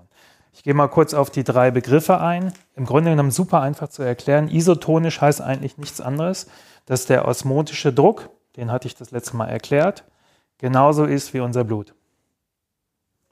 Hypotonisch, also ein Hypo, das O, heißt im Grunde genommen, der osmotische Druck im Getränk ist niedriger. Hypertonisch, der osmotische Druck ist höher. Ein richtiger, da geht es jetzt um die, die Mineralstoffe, die da drin sind? Oder um das kann um das pH-Werte wie, wie der osmotische worum? Druck sich erhöht, ob das durch, durch Kohlenhydrate, durch äh, Mineralien, durch äh, Eiweiße, was ich auch okay, immer passiert, ja. das sei jetzt komplett dahingestellt. Ähm, das Problem ist ganz häufig, dass ähm, das hängt dann manchmal auch mit dem Sponsor der Veranstaltung zusammen, des Wettkampfs. Da werden manchmal ISO-Getränke rausgereicht, die aus meiner Sicht gerade durch das Mischungsverhältnis, weil dann der Veranstalter sagt, ah, wir wollen das nicht so süß, etc. Wenn man sich anguckt, was haben die für Kohlenhydrate drin, wie viel, wie viel ist das äh, Gramm pro Liter, äh, das ist hypotonisch. Das ist definitiv nicht isotonisch. Mhm. So, und ähm, hypertonisch ist, ich habe zum Beispiel in meinen Trinkflaschen, ich bin, habe meist hypertonische Getränke. Das heißt, ich habe eine sehr hohe Kohlenhydratdichte. Ich weiß aber auch, ich habe dann meist eine zweite Flasche, äh, wo nur Wasser drin ist, oder ich fülle halt an der Tankstelle nur Wasser auf. Also ich versuche das schon, das dann auszugleichen. So, warum ist das so wichtig zu wissen? Weil ich festgestellt habe, ich habe das gar nicht für möglich gehalten, aber tatsächlich passiert das draußen. Es gibt ja die Isotabs, ich nenne sie jetzt mal Isotabs. Äh, die kleinen Brausetabletten, meistens Brausetabletten, die dann häufig einfach Elektrolyt-Tabs heißen, Isotabs, gibt tausend Begrifflichkeiten. Und ähm, es ist tatsächlich so, dass, dass äh, manche Athleten davon ausgehen, dass es das tatsächlich reicht, sich mit diesen Elektrolyt-Tabs zu versorgen. Äh, und dann ist alles gut ist es leider nicht. Den fehlen dann die Kohlenhydrate. Den fehlen die Kohlenhydrate, ja, ganz ja. genau. Da ist tatsächlich in diesen äh, Elektrolyt-Tabs sind äh, Kleinstmengen. Es gibt auch Zero-Tabs, da kann man sich fast selbst vorstellen. Finde ich ja gar nicht so eine doofe drin. Idee, wenn man so wie ich unterwegs ist und sagt, ich nehme das Gel so, kann ich auch so ein Ding nur mit, äh, mit, mit äh, eine Flüssigkeit mit nur Mineralien haben. Ne? Def also definitiv. Also ja. äh, ich finde das Produkt an sich, wobei ich da immer einen Hinweis gerne mitgebe, äh, weil für mich ist das großes, großes Unverständnis. Ähm, da, sind eine, da sind Marken auf dem Markt, äh, die einen Haufen Süßstoffe drin haben. Und äh, ich finde, Süßstoffe haben in Produkte vor allen Dingen während des Sports gar nichts zu suchen. Und ähm, da ist es so, dass äh, muss es unbedingt süß sein. Kann es nicht sein, dass es äh, ohne, ohne Süßstoff auskommt, ähm, weil das ist natürlich ein Problem. Diese kleinen Brausetabs sind nicht groß genug. Wenn man da jetzt mit Fructose, Dextrose, weiß ich was nicht arbeiten würde, wird es wahrscheinlich nicht süß genug werden für das, was dann vielleicht der Hersteller erzielen will. Ähm, wir haben, ich weiß noch, dass ich damals auch ganz am Anfang so, wir machen auch eine Brausetabs, lass mich mal kurz rechnen, was brauchen wir? Wir machen aber Kohlenhydrate rein und dann kam ich raus, oh, das wird eher ein Omelette, das ist keine Brause, kein Brausetabs mehr. So, also insofern muss man sich davon komplett äh, entfernen und wirklich äh, sagen, okay, äh, das ist tatsächlich auch ein Lieferant. Wenn ich jetzt Tabletten hinten dabei habe, ich tue die in meiner Trinkflasche, alles ist gut. Äh, mit Sicherheit wahrscheinlich für das, für das Natrium und Kalium, äh, für, das, ja, für die Versorgung mit Natrium und Kalium mag das sein.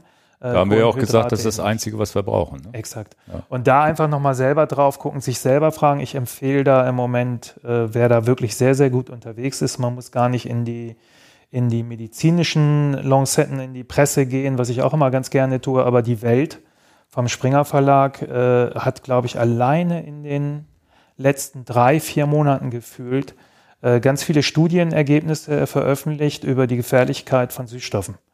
Also mhm. da ist gerade Aspartam, äh, selbst Sucralose, die, die äh, als un, absolut unbedenklich äh, schien, was jetzt bei uns auch dazu geführt hat, wir haben in einem Produkt, was nicht Performance ist, nicht während des Sports, Äh, ein sehr spezielles Diätprodukt aufgrund von, von fermentierten Vollkornweizen hatten wir äh, Sucralose drin. Wir haben jetzt schon umgestellt, weil alleine diese eine Studie reicht für mich zu sagen, raus damit.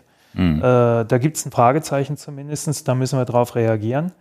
Und äh, zu vielen Süßstoffen, allen voran Acesulfam, Aspartam etc., gibt es immer mehr Studien, die ganz, ganz deutlich darauf hinweisen, Vorsicht. Das ist ja, wo ich immer sage, dann trink doch lieber die normale Cola, ne? Ja. Wenn du sie dir gönnen willst. Exakt, Ga ganz genau. Für mich ist, ich auch, ich will Dann da lieber keine, den Einfachzucker. ich will da keine Marke nennen. Mich hat es, glaube ich, äh, schon zwei, dreimal habe ich wirklich nur noch den Kopf geschüttelt. Da fällt mir dann auch gar nichts mehr. Es gibt draußen Energy Gels mit Süßstoffen. Es gibt ja. ein Energy Gel mit zwei Süßstoffen drin. Wo ich man doch sagen könnte, den Zucker während des Sports wäre doch okay eigentlich. Ich würde ne? gern erklärt bekommen, warum. Hast also, du denn Süßstoffe rausgefunden, die okay sind, sowas wie Stevia oder sonst wie, auch jetzt, wenn wir mal über den Alltag gehen, oder würdest du wir sagen? Haben, wir haben jetzt bei uns, genau, du hast das Stichwort genannt, wir haben bei der, bei der sehr speziellen äh, Diät. Äh, Welches Produkt ist das? Squeezy Athletic heißt das. Das ja. ist wirklich sehr speziell, weil es halt kein Mischprodukt ist. Da das ist das mit diesem blauen Etikett, so ein, so ein Ja, ne? demnächst komplett geändert, weil wir da auch in die Nachhaltigkeit gehen. Ja, ja. Also auch eine recycelbare äh, Beutel und dann eine Umverpackung, der auch schon aus recycelten Karton besteht. Äh, etc. Und da haben wir zum Beispiel tatsächlich die, für die neue Rezeptur jetzt Sucralose entfernt und da ist Stevia drin. Okay. Stevia hat im Moment noch die beste, muss man wirklich sagen, die beste Studienlage. Mhm. Hoffe, bleibt auch so.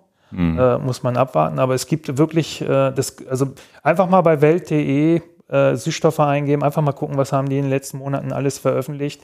Auch bei den, das ist ja nicht nur die Süßstoffe, es gibt auch bei den Zuckeraustauschstoffen wie Malit und so weiter, gibt es genau das Gleiche. Da ist, verdichtet sich auch, dass manche von den Zuckeraustauschstoffen überhaupt nicht gut sind. Und äh, da Aber jetzt ist ja Zucker selber auch nicht gut. Das stimmt ja nicht, für uns Sportler teilweise notwendig. Ja, ja, ja, das ist klar, ne? Aber so, wenn wir jetzt über den Alltag sprechen, da ist ja dann, das, da, da, da, da, da, da, dann ist es dann vielleicht am Ende doch egal, welches Ungesunde ich zu mir nehme oder. Ich glaube, also erinnert mich jetzt gerade, da habe ich auch drauf geantwortet. Es gab einen Kommentar unter der ersten Episode, äh, wo jemand geschrieben hat, äh, was ist mit dem Zucker? Wie kann ich denn, wie kriege ich es trotzdem süß? Wo ich, wo ich auch geschrieben habe, äh, aus meiner Sicht ist tatsächlich ähm, wenn man mal aufhört, süß zu essen, also wir erleben das auch bei diesem Diätprodukt, dass die Leute, wenn der, wenn der Blutzucker mal konstant ist über eine längere Dauer, ja, ja. ist auch der Jeep auf Süßes weg. Viele Leute berichten dann sogar, oh, jetzt habe ich Bock auf was Herzhaftes. Die haben dann wirklich was Salziges, was Bekanntes, was Scharfes etc. Und dieses, dieses, äh, ich glaube, man kann sich, ich habe das mal festgestellt, eine Zeit lang habe ich tatsächlich immer äh, Cappuccino, dann ein bisschen Zucker drauf. Und eigentlich hat es mich genervt, immer diese Saccharose darauf zu schütten. Also eigentlich wirklich, wo man weiß, ist nicht gesund. Ja, ja. Ist einfach nicht gesund. Also habe ich dann irgendwann gesagt, Cappuccino ohne, habe festgestellt, oh, ist. Äh, hm. Und dann habe ich angefangen, einfach nur einen Espresso zu trinken. Und ich glaube, am dritten Tag habe ich festgestellt, kann richtig lecker sein. So ja, hat ja. mir das nicht mehr gefehlt. Und äh, heute ist es tatsächlich so, dass ich den, den Zucker oftmals da überhaupt nicht vermisse. Äh, man muss es, das ist, das ist nicht von heute auf morgen, man muss sich ein bisschen darauf einstellen. Aber ich glaube, anstatt immer auf die Süßmittel zu schielen, und wie gesagt, manche sind im Moment äh, auch jetzt sogar von der WHO äh, schon reklamiert, da werden auch, denke ich, neue Verordnungen kommen. Vielleicht wird auch der ein oder andere verboten oder die Grenzwerte werden äh, deutlich verringert. Da wird äh, in der nächsten Zeit aufgrund der neuen Studienlage einiges passieren. Und bei Gels und Getränken, wo Süßstoffe verwendet werden, ich persönlich, das ist meine persönliche Meinung, ich schüttle da nur den Kopf, weil ich es verstehe, ich verstehe es ah, nicht. Ja. Also das äh, erschließt sich meiner rationalen ja, das Aufnahmefähigkeit. Nee, also das ist ja tatsächlich so, dass ich habe immer mal wieder zuckerfrei gelebt, aktuell also was heißt zuckerfrei? Na gut, ich habe es auch mal ganz zuckerfrei versucht und wenn man dann wieder angefangen hat, hat es nicht geschmeckt. Ja. Und das ist so, glaube ich, man muss sich da von, von erstmal entfernt haben oder diesen Punkt, dieses, es gibt ja auch, äh, haben wir letztes Mal drüber gesprochen, Zucker macht ja auch irgendwie in irgendeiner Art süchtig. Nicht und ja, und ähm, da wegzukommen, jetzt aktuell bin ich wieder in so einer Phase, wo ich das äh, Zucker vermeide, einfach Zucker trotzdem ab und zu mal ein Stück Kuchen esse, das ist auch okay. Aber wenn zu süß ist, geht's auch nicht. Und wenn man erstmal weg ist, kann man auch mal wieder das Stück Kuchen essen, ohne dass man gleich wieder in diesen Habit und in diese Sucht reinfällt. Ja, Aber man muss, es dauert eine relativ lange Zeit und dann, ja. dann ist das auch okay. Wo wir jetzt beim Zucker schon sind, haben wir ja noch das, den, den Punkt Fructose, den wir auch noch auf der Liste hier stehen haben. Ähm, da hattest du Ja, unterschiedliche Verstoffwechslung verschiedener Kohlenhydrate, insbesondere Fructose. Da hat es, da ist jetzt nochmal die Frage, was ist der Unterschied bei der Verstoffwechslung zwischen Fructose und Zucker? Und da gibt's ja auch, glaube ich, ein Krankheitsbild, dass ich Fructoseintoleranz sein kann. Und es gibt aber auch diesen Trend, den ich momentan mitbekomme, durch viel durch ausländische Podcasts, dass ja Fructose auch zumindest jetzt nicht bei uns Sportlern, aber so in der, in der Zivilbevölkerung Bevölkerung einer der Krankmacher Nummer eins ist und für Diabetes und Fettleber und so weiter zuständig ist. Also bis hin zu dem Punkt, wo man sagt, na ja, ein Orangensaft frisch gepresst ist auch nicht viel besser als die gezuckerte Cola. Also der, der, der Punkt ist, bleiben wir vielleicht, schlüsseln wir das mal sehr einfach auf und auch möglichst nicht, nicht wissenschaftlich oder schwierig. Für den Sportler ist es so, da muss man unterscheiden zwischen den Athletinnen und Athleten, die das äh, vertragen äh, und denen, die das nicht vertragen. Die Fructose nicht vertragen, brauchen im Grunde genommen es gar nicht probieren, weil es funktioniert nicht. Wie kriege ich das denn raus, dass ich Fructose nicht vertrage? Eigentlich, na klar, man kann es im Grunde genommen medizinisch überprüfen lassen über einen Arzt. Ja, ja. Äh, Gibt es Tests zur Fructose? Aber so ein Anfangsverdacht.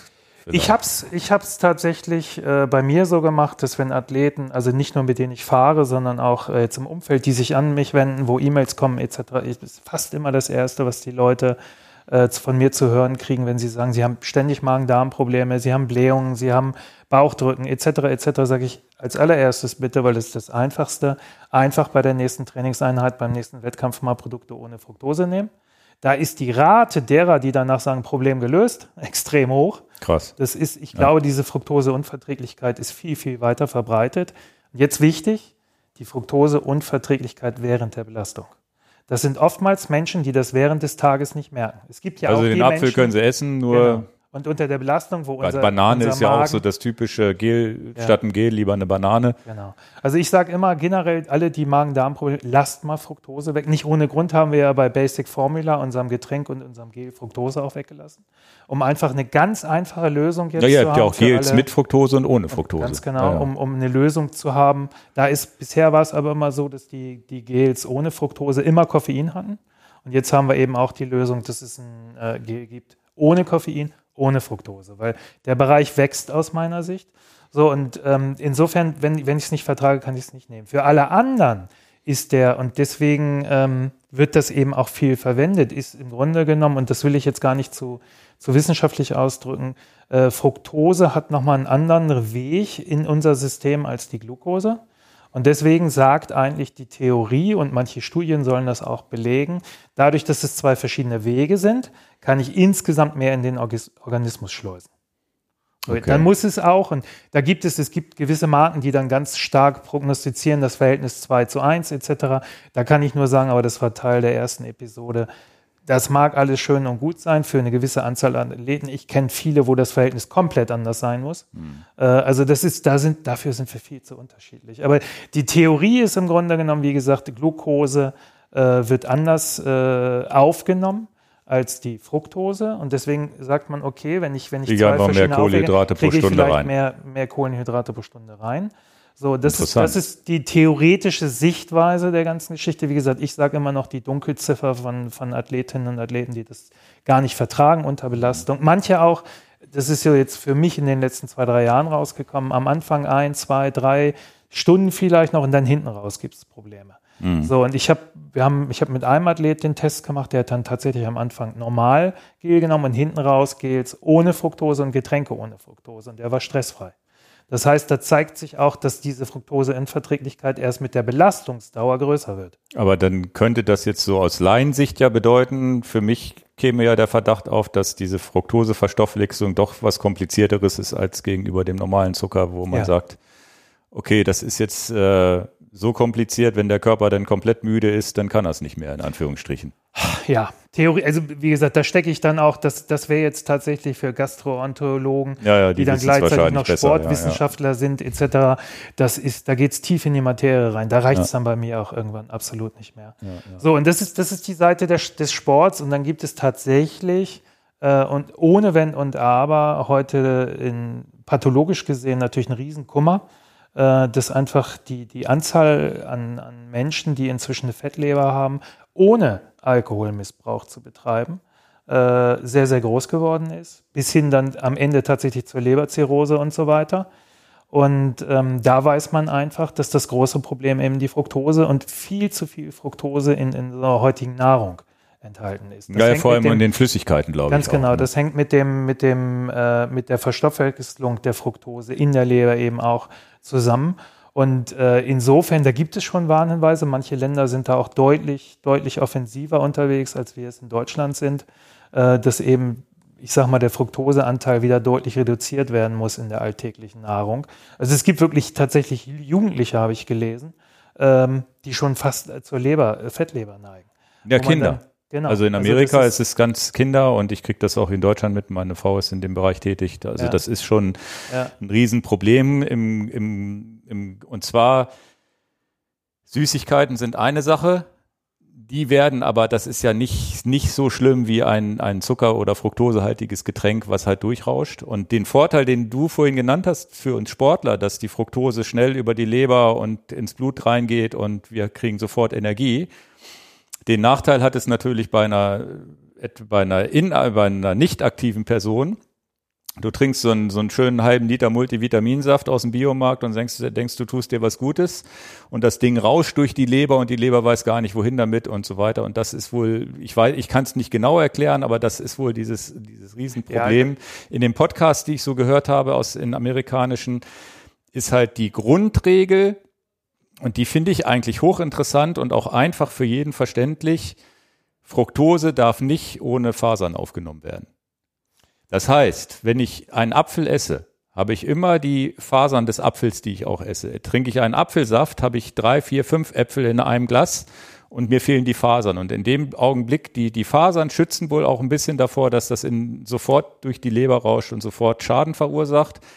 Kann ich nicht genau erklären, wie, aber ich finde diese Grundregel nicht doof, weil die hört sich für mich auch schlüssig an, weil Obst ist ja per se nicht ungesund, ist auch sicherlich ein, was, was immer mal auf dem Tisch landen sollte, aber eben nicht in flüssiger Form. Und das ist hochinteressant zu sagen, na gut, wenn ich zu, und das, das wende ich übrigens auch beim Einfachzucker an. Keine Brause mehr. Aber wenn ich ein Stück Kuchen esse, dann habe ich wenigstens noch ein bisschen Gerade ein Obstkuchen habe ich ein bisschen Fasern dabei, habe ich ein bisschen Kohlenhydrate dabei und der Zucker ist nicht isoliert in Form von flüssiger Form bei mir im Körper gelandet. Das finde ich ganz interessant. Mal oh. unabhängig vom Sport. Äh, muss ich ganz offen sagen, äh, weiße Lücke in meinem Wissen, muss ich, äh, finde ich hochspannend muss ich mich äh, dringend. Ja, ich weiß nicht, das sind so, so Leute, die bei Harvard irgendwie mit Ernährung okay. und Sport, also hauptsächlich Ernährung, da geht es natürlich um Zivilisationskrankheiten, Di Diabetes 2, ja. was ja auf dem Vormarsch ist. Insbesondere Amerika noch schlimmer als bei uns, aber wir sind da auch nicht weit weg von. Ja. Und da wird das halt gesagt und deswegen dieses, dieser frisch gepresste Orangensaft, da macht man auch keinen Fehler, wenn man sich das mal am Wochenende morgens gönnt.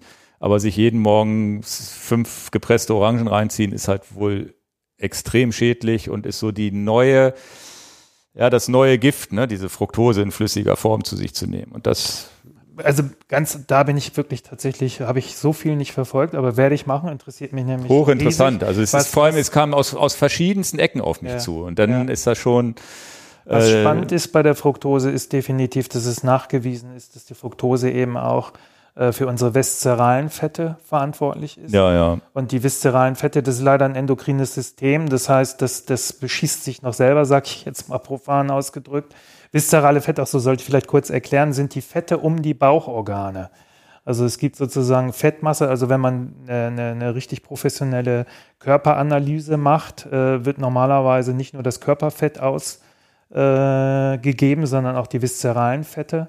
Man weiß heute, dass diese viszeralen Fette auch äh, bei einem sehr hohen Anteil tatsächlich das Risiko äh, dann, ich sage mal, Herz-Koronarkrankheiten, Bluthochdruck etc., das zu entwickeln, ist deutlich erhöht. Also auch da ist natürlich die Fructose äh, mit zum Teil äh, auch eine Ursache dafür, gar keine Frage. Ja, also der Zusammenhang ist auch schon mit der Fructose schon länger bekannt.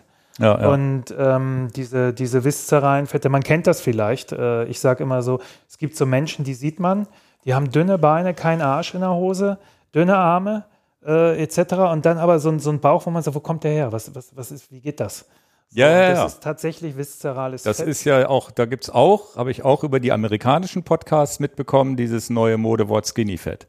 Ja. Das sind Leute, die eigentlich schlank sind, ja haben kein Fett an den Armen, kein Dings, aber, aber nicht sichtbar um die Organe rum und so weiter gibt's äh, gibt's ein schönes Video von äh, einem deutschen YouTuber, Dr. Weigel. Den habe ich auch schon mal überlegt, den mal anzuschreiben. Der macht ganz witzige Videos. Ist, ist ein Arzt, der irgendwie sämtliche Studien, der blendet dann auch die Studien ein und so weiter. Spannend. Der hat ein schönes, schönes äh, Video zum Thema viszerales Bauchfett gemacht. Da kommt dann auch wie verhindere ich das? Da kommen auch die Makronährstoffe, Proteine wieder zum Tragen, wo man sagt, nimm nicht so viel Zucker und so weiter. Zucker ist natürlich immer Alkohol, der, der ist natürlich auch extrem gegen Alkohol. Mhm.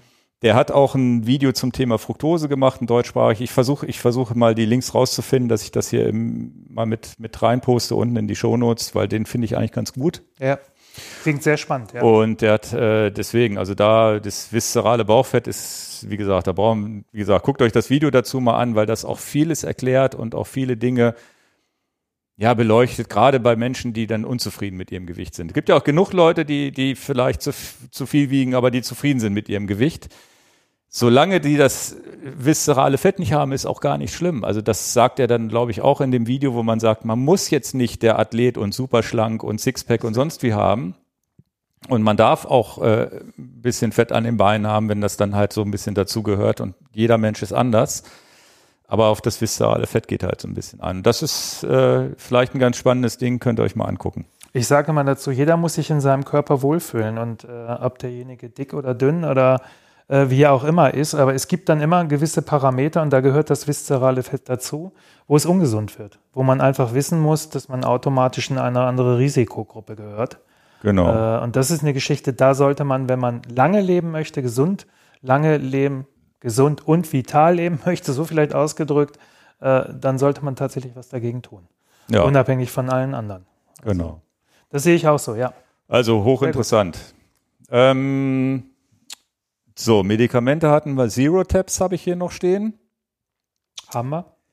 Das, das war. Ist das mit dem Elektrolyten, das genau. im Grunde genommen klar ist, da geht es nicht um Energie. Dann haben wir die Sendung jetzt, äh, Süßstoffe hatten wir. Das einzige, und das war eine Frage, die ich hier nämlich noch mit eingebracht habe, ähm, weil mich das in, weil das irgendwie mir auch über den Weg gelaufen ist und das für Sportler vielleicht auch interessant ist, Doping ungewollt gewollt durch Nahrungsergänzungsmittel. Und du bist ja nun auch Hersteller von Produkten, die ich während des Rennens benutze. Ähm, und es gibt genügend Fälle, wo, wo Leute positiv getestet waren, weil sie irgendein falsches Nahrungsergänzungsmittel genommen haben, wo es auch nachweislich dann nicht nur eine Ausrede war. Was muss ich da beachten als Sportler, dass ich da nicht in so eine Falle reintappe? Ich glaube, grundsätzlich äh, muss man erstmal einmal schauen, äh, dass man nochmal kurz äh, definiert, was sind Nahrungsergänzungsmittel. Mhm. Äh, weil wir, und das ist mir immer extrem wichtig, muss ich jetzt auf unsere Eigenmarke kurz eingehen, unsere Getränke, Gels, Fruchtgummi, Riegel etc., das ist alles äh, Produkte des alltäglichen Verzehrs. ja, ja, das stimmt, das hattest du letztes Mal schon gesagt. Ne? Ganz genau. Aber auch die müssen natürlich. Ja, oder wird das zum Nahrungsergänzungsmittel, sobald ich was Nee, das, das ist im Grunde genommen geht es ja, da, wann, wann ist etwas ein Nahrungsergänzungsmittel? Das hängt, äh, das ist ein bisschen, bisschen breiter gestreut. Also wenn ich jetzt in unser Gel auf mal bestimmte einzelne Aminosäuren packe, dann kann das sehr schnell zum Nahrungsergänzungsmittel werden, weil äh, die Lebensmittelverordnung das gar nicht vorsieht. Und dann bin ich im Nebenbereich. Eure, eure Aminotabletten, sind das Nahrungsergänzungsmittel? Das sind Nahrungsergänzungsmittel. Okay, Wir verstanden. haben eigentlich nur das, die Salt-Tabs und die, die Aminos sind bei uns Nahrungsergänzungsmittel. Verstanden. Okay. Der Rest ist vergleichbar mit einem Müsli, einem Brot, keine Ahnung, mit irgendwas, was ganz normal bei Rewe, Penny, Edeka und Co. gekauft werden kann. Ja, ja, das ist ja so wie der Energieriegel, den wir hier als Sponsor heute haben. Das ist kein Nahrungsergänzungsmittel, das ist einfach ein genau. Nahrungsmittel. Genau. So, da ist es so klar, da kann man auch nochmal drauf gucken, dass man vielleicht nicht irgendwelche Produkte kauft, die aus irgendwelchen Drittländern kommen, wo man den Hersteller nicht kennt und so weiter und so fort. Aber das habe ich beim Müsli, wenn ich irgendein Müsli, ein Billig-Müsli kaufe, wo ich irgendwie noch nicht mal, vielleicht noch nicht mal ein Hersteller draufsteht, äh, muss ich ja auch kritisch sein und muss sagen, äh, ja, ja. so, und da sind, glaube ich, viele Marken bewusst oder auch qualitätsbewusst. Da ist das Risiko aus meiner Sicht äh, so gut wie nicht vorhanden. So, bei Nahrungsergänzungsmitteln, warum gibt es diese Klassifizierung? Weil das eben Nahrungsergänzungen sind, die auch in ihrer Zusammensetzung erstmal so nicht mehr gewöhnlich sind mhm. äh, wo bestimmte einzelne Inhaltsstoffe sehr hoch sind, äh, bestimmte, ich sage mal, Stoffe so gar nicht in, in normalen Lebensmitteln vorkommen. Äh, es gibt ja diese ganzen Nebens, wenn ich mir überlege, wie viele kleinen, kleine äh, Pillen es gibt, Glutathion und weiß ich was nicht. Es gibt ja ich weiß nicht, tausend ja, ja, wahrscheinlich. Und jedes Jahr werden neue entdeckt. Das haben wir, das Thema haben wir ja auch bewusst in zwei Sendungen jetzt ausgeklammert, weil es eigentlich ein Thema für eine dritte Sendung wäre, aber auch wahrscheinlich mit jemandem, der sich da richtig auskennt. Ne? Da bin ich, glaube ich, auch der Falsche, weil ich da nicht der große Fan von bin. also äh, da bin ich tatsächlich, äh, da wird jetzt, wahrscheinlich hört sich der Andreas das an, Andreas Butz, mit dem sind wir jetzt auch äh, in einer Kooperation, Deutschlands größter Lauftrainer, äh, Lauftrainerausbilder.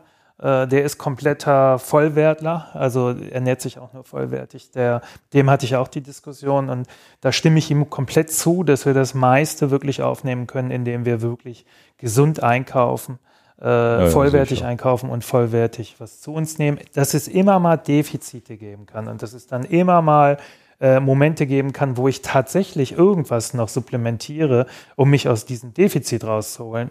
Ja, das, das würde ich sagen. Aber jetzt permanent irgendwelche Pillen schlucken, puh.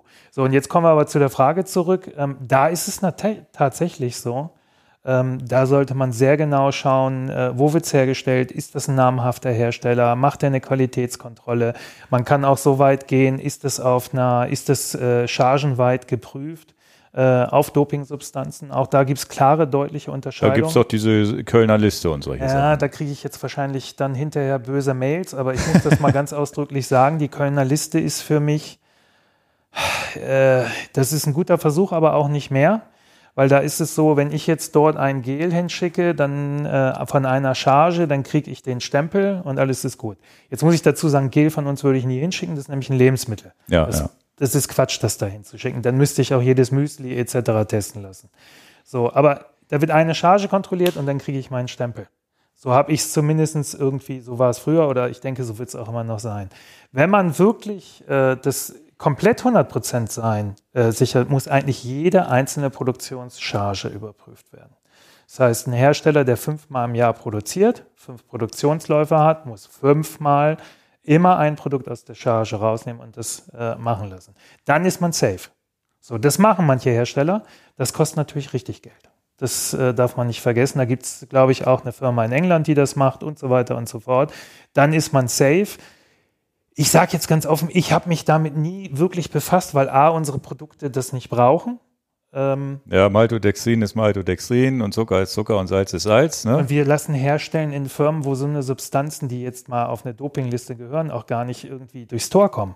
Also äh, das ja, ist stimmt, das kommt ja auf die Produktionsstraße es drauf gibt an. Ja, ne? Es gibt ja auch noch die Verunreinigungsgeschichte, wobei ich da immer sagen muss, da wird, das ist auch viel Geschichte, weil wenn man sich mal überlegen muss, damit nachher etwas nachweisbar sein muss und wenn jetzt noch irgendwo in irgendeiner Produktionsstraße ein kleiner Krümel hängt, Wenn es ein sauberer Produzent ist, sauber jetzt für mich in dem Sinne, ist der wirklich sehr sauber, auch die Reinigung nach einem Produktionslauf etc., können das nie große Mengen sein.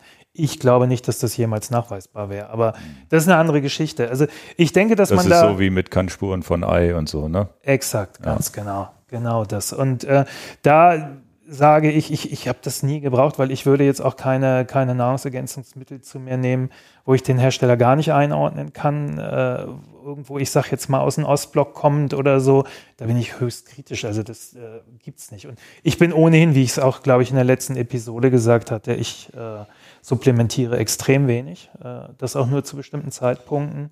Und äh, da, wo ich was supplementiere, da habe ich tatsächlich dann aber auch äh, sehr qualifizierte, sehr bekannte Unternehmen gewählt. Ja, ja, das mache ich auch. Sicher, also es gibt ja so, Seite als Veganer gibt es ja tatsächlich bestimmte Dinge, die man muss ja. irgendwie und dann ja. Guckt man da auch, wen, wen man sich da aussucht und ja. nicht. Kritisch wird es für mich auch immer, also ich, wir kriegen ja auch immer öfters mal Anfragen von, von Firmen, ob wir die nicht vertreiben wollen und so weiter. Es passiert auch immer mal wieder, dass eine Dose bei mir auf dem Tisch landet und ich gucke mir das dann an und ich glaube von mir schon, dass ich viele Inhaltsstoffe kenne, aber wenn ich dann die Zutatenliste die Inhaltsstoffe lese und äh, von 20 drei Begriffe noch nie gehört habe, äh, dann und erstmal googeln muss, ja, ja, ja. äh, dann sage ich schon, hm, würde ich das jetzt irgendwie nehmen? Äh, Gibt es überhaupt eine Studie zu? Was ist da eigentlich der Hintergrund? Gibt es Studien zu der Wechselwirkung der einzelnen Komponenten zueinander etc.? Also das sind so alles Geschichten. Es ist, glaube ich, es wird viel Geld gemacht damit, dass immer noch geglaubt wird, es gibt die Pille, Äh, die schlucke ich und dann, äh, dann fahre ich so schnell wie Mathieu van der Poel Rad. Oder ich gebe die Pille und dann äh, habe ich einen Körper äh, mit 7% Körperfettanteil. Das gibt's nicht. Ich finde es auch gerade spannend, weil ja diese Spritze gerade auch ähm, groß diskutiert wird, eine Abnehmspritze. Ach stimmt, das ist aber jetzt für den Otto-Normalverbraucher gedacht. Genau, ne? aber ich habe auch schon Athleten gehört, die darüber nachdenken, ob das nicht was wäre, um nochmal das Leistungsgewicht zu erhöhen. Ich fand es nur spannend, ist glaube ich jetzt eine Woche oder zwei her, auch die Welt wieder, die Welt.de. Es gibt zumindest jetzt, äh, startet das, es muss da wohl einen Haufen Fälle geben, dass Probanden, das wird, denke ich, in erster Linie wohl in Amerika sein, weil die da länger auf dem Markt ist, an Depressionen erkrankt sind. Also Welt.de hatte da nur einen kleinen Artikel darüber, äh, kann diese Spritze zur Depression führen, Fragezeichen. Ja, das große Problem ist aber ja auch immer bei diesen Sachen, wo, was ich immer kritisch sehe, ist, also ich kann ja mit meinem, kann ja selber entscheiden, gehe ich diesen Weg, dass ich noch dünner, noch mehr Leistungsgewicht und so weiter gehen möchte, dann ist das, äh, ist das viel Disziplin, viel Wissen und so weiter, damit ich keine Fehler mache und damit ich eben nicht das Red, äh, Red S-Syndrom kriege und so weiter. Das muss ich ja alles wissen. Ich muss so einen Podcast mir hier zweieinhalb Stunden im schlimmsten Fall anhören Wie lange und vielleicht sind, noch mehr wo, wissen. Wo sind wir jetzt? Ich glaube bei 220, 215. Ach du Christi, oh nee. Also wir müssen noch 25 vollkriegen, nee, um nee, den nee, Rekord zu brechen. Nee, nee, nee, nee. Ich, hab, ich bin hier reingekommen, ich sage das ganz ehrlich und habe zu Ingo gesagt, 45 Minuten, komm, lass uns das kurz halten. Ich ja, kann jetzt nicht aus. Naja, jedenfalls ähm, ist das, finde ich ja immer relativ kritisch. Und wenn ich da keinen Bock drauf habe, dann das ist tatsächlich was, wo ich immer kritisch bin und sage, ja, dann nimm doch aber auch nicht so eine irgendwelche Medikamente und solche Spritzen sonst wie, sondern nimm den Körper so, wie du ihn hast und leb damit und freu dich darüber. Das Radfahren macht auch nicht mehr Spaß, ob du schneller oder langsamer bist. Du bist in der Natur, du hast, du, du, du machst Strecke, hast ein schönes Erlebnis, egal wie schnell du unterwegs bist. Und diese, diese, diese Einsicht zu haben, zu sagen, naja, entweder ich kümmere mich drum abzunehmen oder ich lebe damit. Da gibt's auch so, so hier die Vera Birkenbill, die gehirnforschungsmäßig ja unterwegs ist.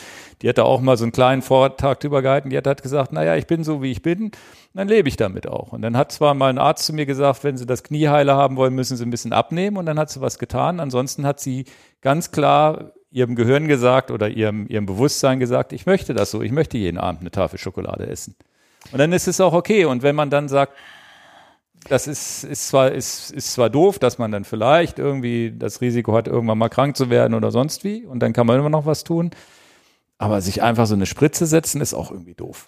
Also ich glaube, dass du. Dass, dass das dass nicht funktionieren kann, muss doch eigentlich klar sein. Ja, aber ich glaube, dass du ein, ich will gar nicht sagen, dass es ein Fehler ist. Ich ja. glaube, was du mal ganz kurz machen solltest, ich nenne das immer die Adlerperspektive. Geh mal kurz in die Adlerperspektive, verlasse deinen Standpunkt, dein Leben, deine Ausrichtung weil du definierst dich über ganz viel. Du über, äh, definierst dich mit Sicherheit hier über die tolle Firma, die du aufgebaut hast, äh, über die Erfolge, über das Radfahren, über etc. etc. Du hast ganz viele Grundmuster, Familie, wo du Familie hat, und ne? so weiter ja. so. Und es gibt aber auch Menschen, die definieren sich vielleicht tatsächlich zu 90, 80 Prozent über ihren Sport, über ihre Erfolge. Die haben ein wahnsinniges Ziel, die haben einen Druck, die sehen das anders. Die suchen die Pille. Mhm. Also ich glaube, dass man äh, da naja, fehlt, gut, nicht mir fehlt da so ein bisschen das psychologische Moment.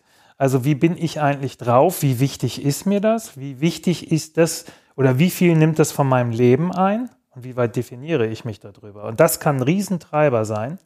Warum? Ich meine, wie, wie kommt es zu Essstörungen? Naja, und wie kommt es zu dieser Epidemie, äh, Epidemie vor so, 20 das, das Jahren? Ganz genau. Und das sind alles so Geschichten, wo man sagen muss, ich, ich kann es mir für mich nicht vorstellen. Ich kann es trotzdem verstehen, wie es dazu kommt. Ja, ja, das, das habe ich das aber auch schon immer gesagt. Okay. Was wäre, wenn, wie, wenn ich damals junger Bub gewesen wäre und hätte die Chance, bei der Tour de France vorne mitzufahren, ja. weiß ich, ob ich nicht auch die Spritze genommen hätte. Jetzt sage ich nein, natürlich nicht. Ich bin ja schlau ja. im Kopf und ist ja mir viel zu gefährlich und sonst wie, aber die sind ja alle 18 bis 25. Da habe ich auch noch mal, also da habe ich auch gesundheitlich andere schädliche Dinge gemacht, die ich heute nicht mehr machen würde. gar nicht wissen. auch das werde ich nicht wiedergeben, was ich da so alles ja, ja, deswegen. Nein, also nein, da, nein. das ist ja, das ist ja tatsächlich so. Da nein, immer den, den, deswegen. Ich, ich bin ja ganz vorsichtig vor dieser Du-Du-Du-Geschichte und eins ist aber mir immer ganz klar, um auf diese Spritze zurückzukommen die einfache Lösung über Medikamente hat es noch nie gegeben, um die Probleme deines Lebens zu lösen. Das Ja. Anti Antidepressiva löst das nicht, dass es dir danach unbedingt besser geht. Das ist symptomatisch vielleicht schon. Ähm, genauso wie eine Abnehmspritze eigentlich nicht, dich nicht gesünder macht, selbst wenn du die paar Kilos los wirst. Ja. Da bin ich mir relativ Ist auf sicher. jeden Fall sind da, glaube ich, große Risiken mit verbunden. Das wird man abwarten müssen. Das, was Okay. jetzt momentan das große, das große Ding bei der Tour de France war, war ja dieser Sauerkirschsaft. Hast du das mitbekommen?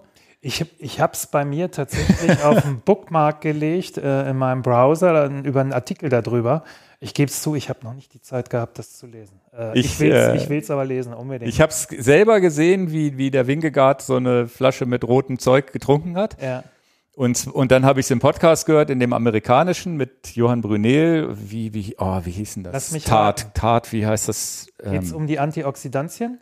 weiß ich nicht genau. Also die, studienmäßig habe ich nichts rausgefunden. Er, er hat irgendwas Tat Juice oder was auch immer und ich musste es erstmal googeln, was ist denn damit jetzt gemeint. Ne? Okay. Und, ne? und dann habe ich irgendwie Sauerkirsche rausgefunden. Jetzt bin ich mir nicht sicher, ob Sauerkirschsaft reicht, ob ich jetzt einfach in Supermarkt gehen kann, mir Sauerkirschen reinziehe, um dann meine Regeneration, also es geht um die Regeneration, um die schnellere. Hochinteressant, könnte- aber wenn man das dann mal googelt, dann kommen auch schon die ersten Pulverchen, ne? Das ist klar. Da sind wir wieder beim Thema Nahrungsergänzungsmittel, wo dann Sauerkirschpulver drin ist. Ich glaube, bei rote Beete war es ja ähnlich damals. Ja. Auf einmal war überall rote Beete drin. Ja. Aber äh, in euren Produkten auch nicht, ne? Nein. Ich glaube, rote Also, da Beete, das sag hat ich- sich mittlerweile auch schon wieder überholt, oder? Ich glaube, dass rote Beete tatsächlich, wie, wie viele andere Sachen, tatsächlich einen positiven Aspekt haben kann, aber dann doch vor oder während des Sports. Also äh, für mich nee, nee, da während das sowieso. Äh, Ja, vor oder nach Ja, ja, dem genau, Sport, das sowieso, ja, ja. so rum. Und äh, insofern, nee, wir haben da nichts äh, bisher mitgemacht. Ich hatte ganz, ganz früher mal, bis wir dann äh, alle Farbstoffe auch entfernt haben, aufgrund des osmotischen äh, Drucks, äh, hatten wir sogar mal Beta-Carotin. Nee, nicht Beta, das ist ja Karotte, sondern Ja. rote Beete. Äh, Als Farbstoff. Als Farbstoff. Ja, das ich wird ja das oft ist, benutzt, ne? Oh, das ist 25 Jahre her. Das Also, ist ja auch in Ja. der, in dem, ich glaube, das ist in den Beyond Burgern drin, in den veganen Burgern, damit die bluten. Die bluten ja aus. Ja, ja, ja. Ja, so ein Beyond Burger in der Pfanne ist ja so, dass der oben anfängt zu bluten wie echtes Fleisch. Das glaubt man gar nicht. Ich will es nicht hören. Als Vegetarier will ich das noch nicht mal hören, weil das Bild alleine möchte ich ja schon beim Fleisch nicht. Das will ich dann Ja, ja, beim ja, krass, ne? Meat Burger Ja, ja. schon gar nicht haben. Ja. Aber egal, das ist ein anderes Thema. Die haben das ja, Ich bin, bin geschockt über die Zeit. Ich gebe das ganz offen zu. Ich bin. Äh, ich naja, die jetzt gerade- 2,32, da kann man noch mal 10 Minuten abziehen, die da auf unserer Stoppuhr laufen. Sorry an alle Zuhörer. Äh, das war nicht geplant. Äh, Ja, aber das ist ja, davon lebt unser Podcast. Und ich glaube, wir haben auch nicht zu unkomprimi- un unkomprimiert geredet. Ich glaube, es war auch vieles dabei, wo wir jetzt nicht komplett abgeschwiffen sind. Also wir schweifen ja auch gerne Ja, immer auch ab so. im Podcast, aber ich glaube, das haben wir diesmal. Ich glaube, wenn wir mal zusammen abends äh, Hörer alle äh, nicht mehr zuhören, ein Glas Rotwein trinken, ich glaube, das wird Ja, ohne noch Ende. länger, ja, ja. Oh je, oh je. Sehr Nee, schön. also dann vielen, vielen Dank für alle da draußen, die zugehört haben. Vielen Dank an dich, dass du nochmal hier warst. Und wir haben auch im Plan, dich nochmal herzuholen zum Thema Wattmesser, weil ihr ja bei ACS nicht nur Squeezy und auch noch andere Marken habt. Ihr habt ja auch die Topo Turnschuhe, die ich übrigens zum Joggen tatsächlich selber benutze, Zero Drop. Ähm, und ähm, habt ihr ja auch Rotor im Programm. Und da geht's tatsächlich, wird's dann mal um das Thema gehen, Powermessung, was wir heute schon kurz angeschnitten haben, schon mal, dass das äh, gerade für den Amateur- und Hobbysportler und wir verbauen die ja auch bei vielen Hobbysportlern. Und da mal so Tipps zu geben, wie nutze ich das als Hobbysportler, auch ohne dass ich jetzt nur nach Watt trainiere oder bei AlpDUS genau gucke, dass ich äh, im Bereich bleibe und so weiter. Also das, glaube ich, wird auch nochmal ein hochinteressantes Thema. Das machen wir dann in einer Dreiviertelstunde weg, ne? Schauen wir mal. Wäre ja mal ein Ziel. Okay. Also Sehr vielen, schön. vielen Dank. Ja, ich danke auch für die Einladung. Dann Alles bis zum klar. nächsten Mal. Danke. Tschüss. Ciao.